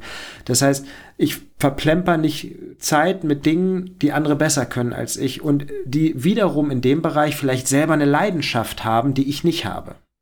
Absolut, sehe ich total genauso. Und das ist ja auch das Beispiel, was ich dann immer gerne her herbeiziehe, weil doch viele Fotografen das Gefühl haben, sie müssen alles selber machen oder wollen alles selber machen. Das hat auch Budgetgründe natürlich, ähm, besonders am Anfang, aber ihr wollt ja auch nicht, dass irgendwer eure Fotos macht. Äh, also warum soll nicht auch jemand eine Webseite machen, der das wirklich kann oder ein Designer das wirklich online aufsetzen, der es wirklich kann? Äh, genauso wenig wie der äh, Sohn vom Vorstand, da, der deinen Job wegnehmen soll, weil er einfach eine Kamera hat und fotografieren kann, ja, oder möchte. Deswegen finde ich das super, dass man ganz genau guckt, was möchte ich denn eigentlich machen, wo sind meine Stärken und wo kann ich mir Arbeitserleichterung verschaffen, indem ich einfach die Dinge auch abgebe und Leute ins Boot hole. Das finde ich einen wichtigen Punkt. Ich würde noch mal auf diesen Supererfolg gerne zu sprechen kommen. Wir haben nicht mehr allzu viel Zeit, Silke. Sie haben dich hier heute schon ganz schön beansprucht. Ähm, wie stehst du zu dem Thema Orientieren an denen da ganz, ganz, ganz oben? An diesen Sternschnuppenfotografen, wie ich sie gerne nenne. Also mein Lieblingsbeispiel ist natürlich immer die allen bekannte Annie Libowitz. In Deutschland gibt es dann auch bestimmt noch irgendwie eine Stufe drunter. Ähm, findest du das zielführend, wenn man sagt, ich möchte ein erfolgreicher Fotograf, eine erfolgreiche Fotografin werden, sich an denen zu orientieren? Oder ist das aus deiner Sicht Quatsch, weil das eh Ausnahmetalente sind, die auf, einfach auf ganz anders ticken? Ja, interessant. Müsste man mal so ein bisschen Profiling machen. also äh, sind das sind, ja Ausnahmetalente ähm, wahrscheinlich nicht nur in der in der Art ihrer Arbeit, also in der in den Bildern, in der Bildsprache, sondern ich glaube Ausnahmetalente vorrangig auch, weil sie aus meiner Wahrnehmung eine kreative Rücksichtslosigkeit haben, mhm. die sie penetrant verfolgen, äh, penetrant im positiven Sinne. Und ich glaube, das ist so ein bisschen auch ein Teil dieses Rezeptes der, ähm, des Erfolgs, das sind ähm, von der Persönlichkeitsstruktur jetzt könnte man auch viel analysieren, machen wir jetzt nicht. Narzissten, Aber ich versuchst glaube, du das Wort zu vermeiden? Bitte? Versuchst du das Wort Narzissten zu vermeiden, oder? Nee, Nee, okay, entschuldige. Dann, dann, dann. Aber könnte auch eine Rolle spielen, mhm. hast du jetzt gesagt, genau. Na, es ist, ich glaube, es ist eine gesunde Egozentrik jetzt liebevoll gemeint, die mhm. da im Spiel ist, äh, die man braucht, diese um diese kreative Rücksichtslosigkeit zu entwickeln und äh, auch an, an, stark an sich zu glauben und also eine Machermentalität, eine Macherinnenmentalität. Ich glaube, Annie, Annie äh, Libowitz ist auch so ein Typ. Ich kenne sie nicht persönlich. Ich kenne in Deutschland einige erfolgreiche Fotografen persönlich und für die würde das, glaube ich, so zutreffen, wie ich das jetzt gerade mal so hergeleitet habe. Aber es gibt halt auch Gegenbeispiele. Aber ich glaube, das ist ein wichtiges Kriterium. Ich muss einfach richtig dran sein. Ich muss, muss motiviert sein und darf nicht nach links und rechts gucken, sondern einfach mein Ding machen. Und ich glaube aber, dass es heutzutage nicht ganz so leicht ist, diesen Weg zu gehen. Ihr habt jetzt ja schon mehrfach Paul Rübke zitiert. Äh, Paul hat ja vor jetzt doch schon mehreren Jahren, es ist her, einen großen Erfolg gehabt, unter anderem mit diesem Projekt, äh, diesem Fußballprojekt, habe den Namen jetzt vergessen. One Day in Rio. Ja, was in Rio, genau. One Night in Rio, ja. Entschuldigung, Paul. Ja, One Night in Rio oder so, genau. Genau, und, und dann spätestens dann kannte ihn wirklich jeder äh, kreative Rücksichtslosigkeit. Und also er verkörpert das ja sehr, sehr brillant oder hat es verkörpert. Ich weiß gar nicht, was er jetzt macht. Er hat, glaube ich, gesagt, er ist ausgestiegen oder umgestiegen auf irgendwas anderes. Er nutzt mhm. seine Marke, seine Bekanntheit als Marke wahrscheinlich für was anderes jetzt. Genau, er ist halt auch wieder rücksichtslos kreativ auf dem nächsten Bereich. Er ist da wieder all in genau. und genau, ja. Ja, ich glaube, das ist Teil des Konzeptes und äh, das ist sicherlich nicht äh, umgekehrt. Was führt zum Scheitern? Umgekehrt könnte man sagen, zum Scheitern führt eben auch dieses ständige Fragen, hinter Zweifeln, äh, hinterfragen und Zweifeln, so meine ich das, zaudern, ähm, wieder abwarten, äh, verschieben, äh, Kaffee trinken, äh, ich weiß nicht. Ne? So, das ist, ähm, das ist sicher was, was absolut kontraproduktiv ist. Liest du mein Tagebuch heimlich oder? Ich fühle mich ertappt. Ach ja, aber komm. Glaube ich dir nicht. Du, du, doch, du, du, bewegst ja auch schon einiges. Ja, ja, aber ich frage mich ganz oft, was, wo könnte ich sein, wenn ich all diese Attribute, die du gerade genannt hast, und zwar auf der Scheiternseite, Silke, wenn ich die nicht hätte oder nicht so oder die weniger ausgeprägt wären, könnte man noch ganz, ganz, ganz woanders sein. Also ich, ja, äh, ich habe das Gefühl, da, ich muss da mal ein Coaching bei dir machen. Da würde ich glaube, da würde ich, da würde ich glaube ich mal ganz kurz reingrätschen weil äh, ich glaube, dass sowas wie, ähm, ja, dieses, ähm, boah, also ich glaube, das ist ein zweigeteiltes Ding. Und zwar ist das eine, dass du eben diese wahnsinnige Energie hast. Ja, du hast, wir haben vorhin Annie Liebowitz gehabt. Äh, du hast dich mit dem Martin Schöler, äh, Andreas, äh, äh mal unterhalten. Der hat bei äh, Annie äh, zwei, drei Jahre assistiert. Schöller. ist einer der, Schöller ist einer der mhm. bekanntesten mhm. deutschen Fotografen. Äh, wie gesagt, die Ausgabe ist nach wie vor eine meiner Lieblingsausgaben, weil man da auch in ganz vielen Nebensätzen hört, wie, ich würde jetzt nicht sagen wie geisteskrank, aber mit welcher Energie und Rücksichtslosigkeit auch gegenüber sich selber er diese äh, Projekte und diese Jahre durchgezogen hat und dann äh, mit durchschnittlich, weiß nicht, sechs Stunden Schlaf äh, da über Jahre diesen ganzen Krempel.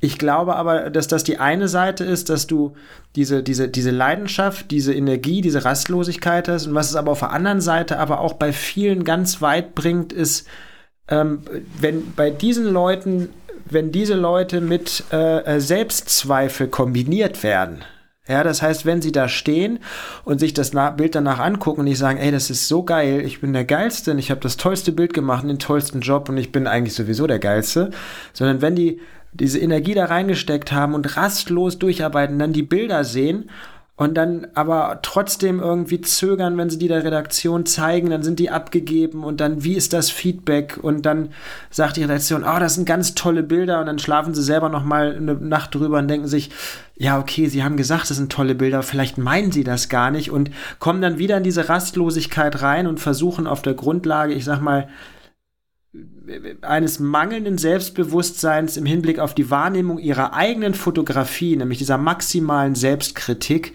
gepaart mit dieser Rastlosigkeit, arbeiten die immer weiter und kommen immer weiter und die Bilder werden immer besser.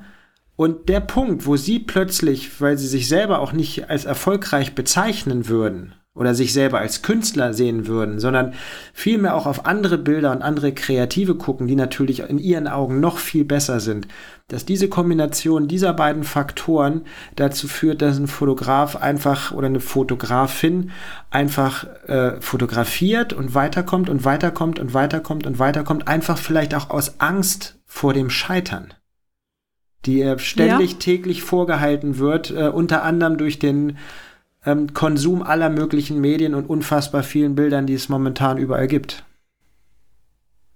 Kann ich mir auch vorstellen. Das heißt, da kommt noch ein anderer Aspekt mit dazu dann, äh, Nils, bei dem, was du sagst, dass man im Grunde auch in so eine, ähm, das ist so eine Einbahnstraße, sage ich jetzt mal, so One-Way-Ticket. Äh, da gibt es auch kein Zurück mehr. Das ist so ein, vielleicht sogar so ein bisschen was Manisches, Zwanghaftes. Das ist dieses, diese kreative Rücksichtslosigkeit, diese Egomanie auch sich selber gegenüber. Ich glaube, das Manische, das hat mir gefehlt, sich, der Begriff. Ja. Sich ständig zu befeuern und anzutreiben, besser zu werden, weiterzukommen, noch bessere Ideen zu haben, was auch immer. Also diese Selbstzweifel auch vielleicht wegzu, also zu ignorieren einfach unter Umständen. Ich meine, jeder hat wahrscheinlich trotzdem irgendwann immer mal zwischendurch Selbstzweifel, aber ja, ähm, gnadenlose Rücksichtslosigkeit und so ein bisschen was Manisches zu haben. Ich glaube, das ist ein wichtiger Punkt, wenn man, wenn man über diese äh, bekannten Fotografinnen und Fotografen nachdenkt, die ihr jetzt äh, ins Spiel bringt, schätze ich mal. Und Schaffen, ja. schaffen wir es aus den drei Punkten, die du genannt hast, plus diesem, was wir eben noch genannt haben, eine so, so, eine, so eine fünfzeilige Formel aufzumachen, die wir in die Beschreibung des Instagram-Posts zu dieser Folge packen? Meint ihr, wir können uns das als Hausaufgabe vornehmen für die nächsten Tage, bevor wir die Ausgabe rauspacken?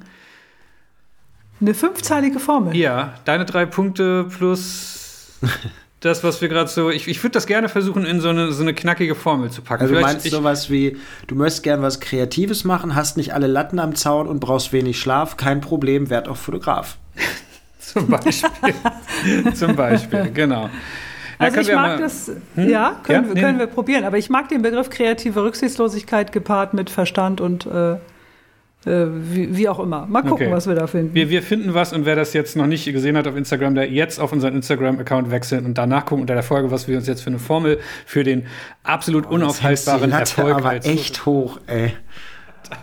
ja, du merkst auch, die, merkst auch den Sarkasmus und die Ironie in meiner Stimme hoffentlich. Ne? Vielleicht holen wir uns noch einen Texter dazu. Ja, ja, genau. Man muss ja wissen, was man kann und was nicht. Genau. genau. Ich, finde, ich ja. finde auch, wir sollten dann da sowas drüber schreiben wie, und wenn du dich an diese fünf Punkte hältst, dann äh, äh, verdoppelst du innerhalb von einem Monat deinen Umsatz. Naja, rat mal, worauf ich hinaus wollte mit dem Gag. Das war genau, okay, jetzt haben wir es zu Tode erklärt. Schade. Verstanden. Ja, ja, okay. ja, tut mir leid. Ich dachte, jetzt hätte ich es endlich gehackt. Ja, ah. ja.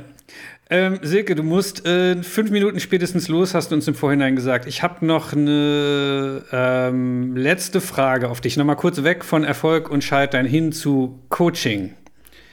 Ich kann dich hier heute nicht rauslassen, ohne zu fragen, was hältst du von Fotografencoaches und zwar nicht denen wie dir, sondern denen, die gerade in Fotografen, äh, in, in Facebook-Fotografengruppen äh, überall aufploppen, die dir die, die, gefühlt eben mit dieser Formel um die Ecke kommen und sagen, ich zeig dir, wie es geht, ich mach dich erfolgreich, wie oder wie Detlef, äh, Detlef D. Soest oder wie er heißt, sagen würde, I make you sexy.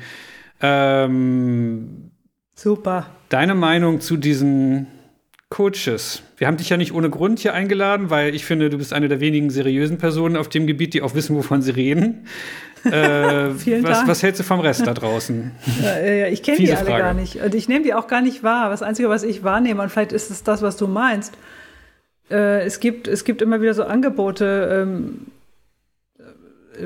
mehr Marketingoptimierung in fünf Schritten oder zu mehr Erfolg äh, und neue Kunden in drei Wochen und äh, Tutorial für Selbstvermarktung und äh, keine Ahnung. Solche Sachen mhm. meinst du wahrscheinlich. Unter ne? das, anderem, sind, ja.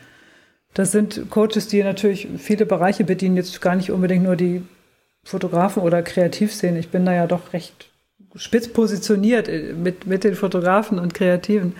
Ähm, keine Ahnung, ich kann es nicht beurteilen. Also ich äh, gucke mir das und höre mir das auch nicht an. Es gibt, glaube ich, auch, es gibt tatsächlich, glaube ich, im Bereich der Fotografie noch jemand, der sowas anbietet, also genau sowas anbietet. Also macht dein Business skalierbar und äh, ähm, ne, so, dass du nicht mehr arbeiten musst und solche mhm. Geschichten. Ich glaube, ich habe keine Ahnung, ob da was dran ist. Man muss es ausprobieren.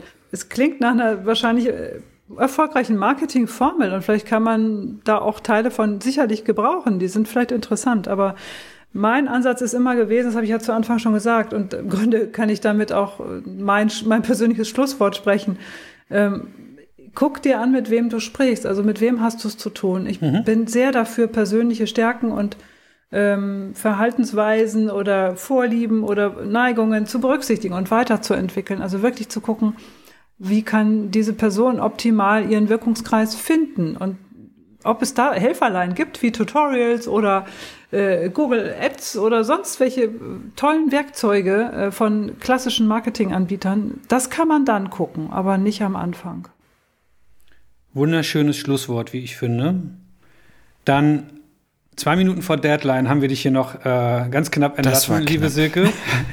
Danke, dass du heute dabei warst. Vielleicht wiederholen wir das bei Gelegenheit mal wieder. Mich würde es freuen. Sehr gerne. Macht sehr viel Spaß, mit euch zu sprechen. Können wir gerne weiterführen. Ebenso. Ja, Dito, vielen Dank. Danke auch Nils, dass du heute wieder Zeit hattest. Und äh, ja, dann war es das heute mit dieser Folge. Erfolg und Scheitern. Ich hoffe, es hat Spaß gemacht zuzuhören. Viel Spaß noch auf dem Laufband. Nee, die Fitnessstudios sind geschlossen. Viel Spaß noch beim, beim Laufen, beim Kücheputzen, beim Wäschewaschen oder was auch immer ihr gerade gemacht habt.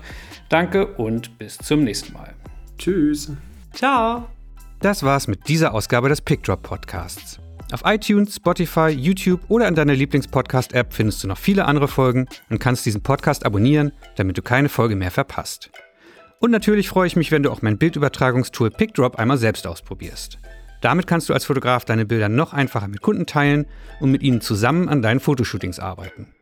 Bildauswahlen, Feedback zu einzelnen Bildern sowie der Versand deiner fertigen Bilder werden damit zum Kinderspiel. Unter pickdrop.com kannst du dich jetzt ganz einfach anmelden und kostenlos loslegen. Vielen Dank fürs Zuhören, bis zum nächsten Mal.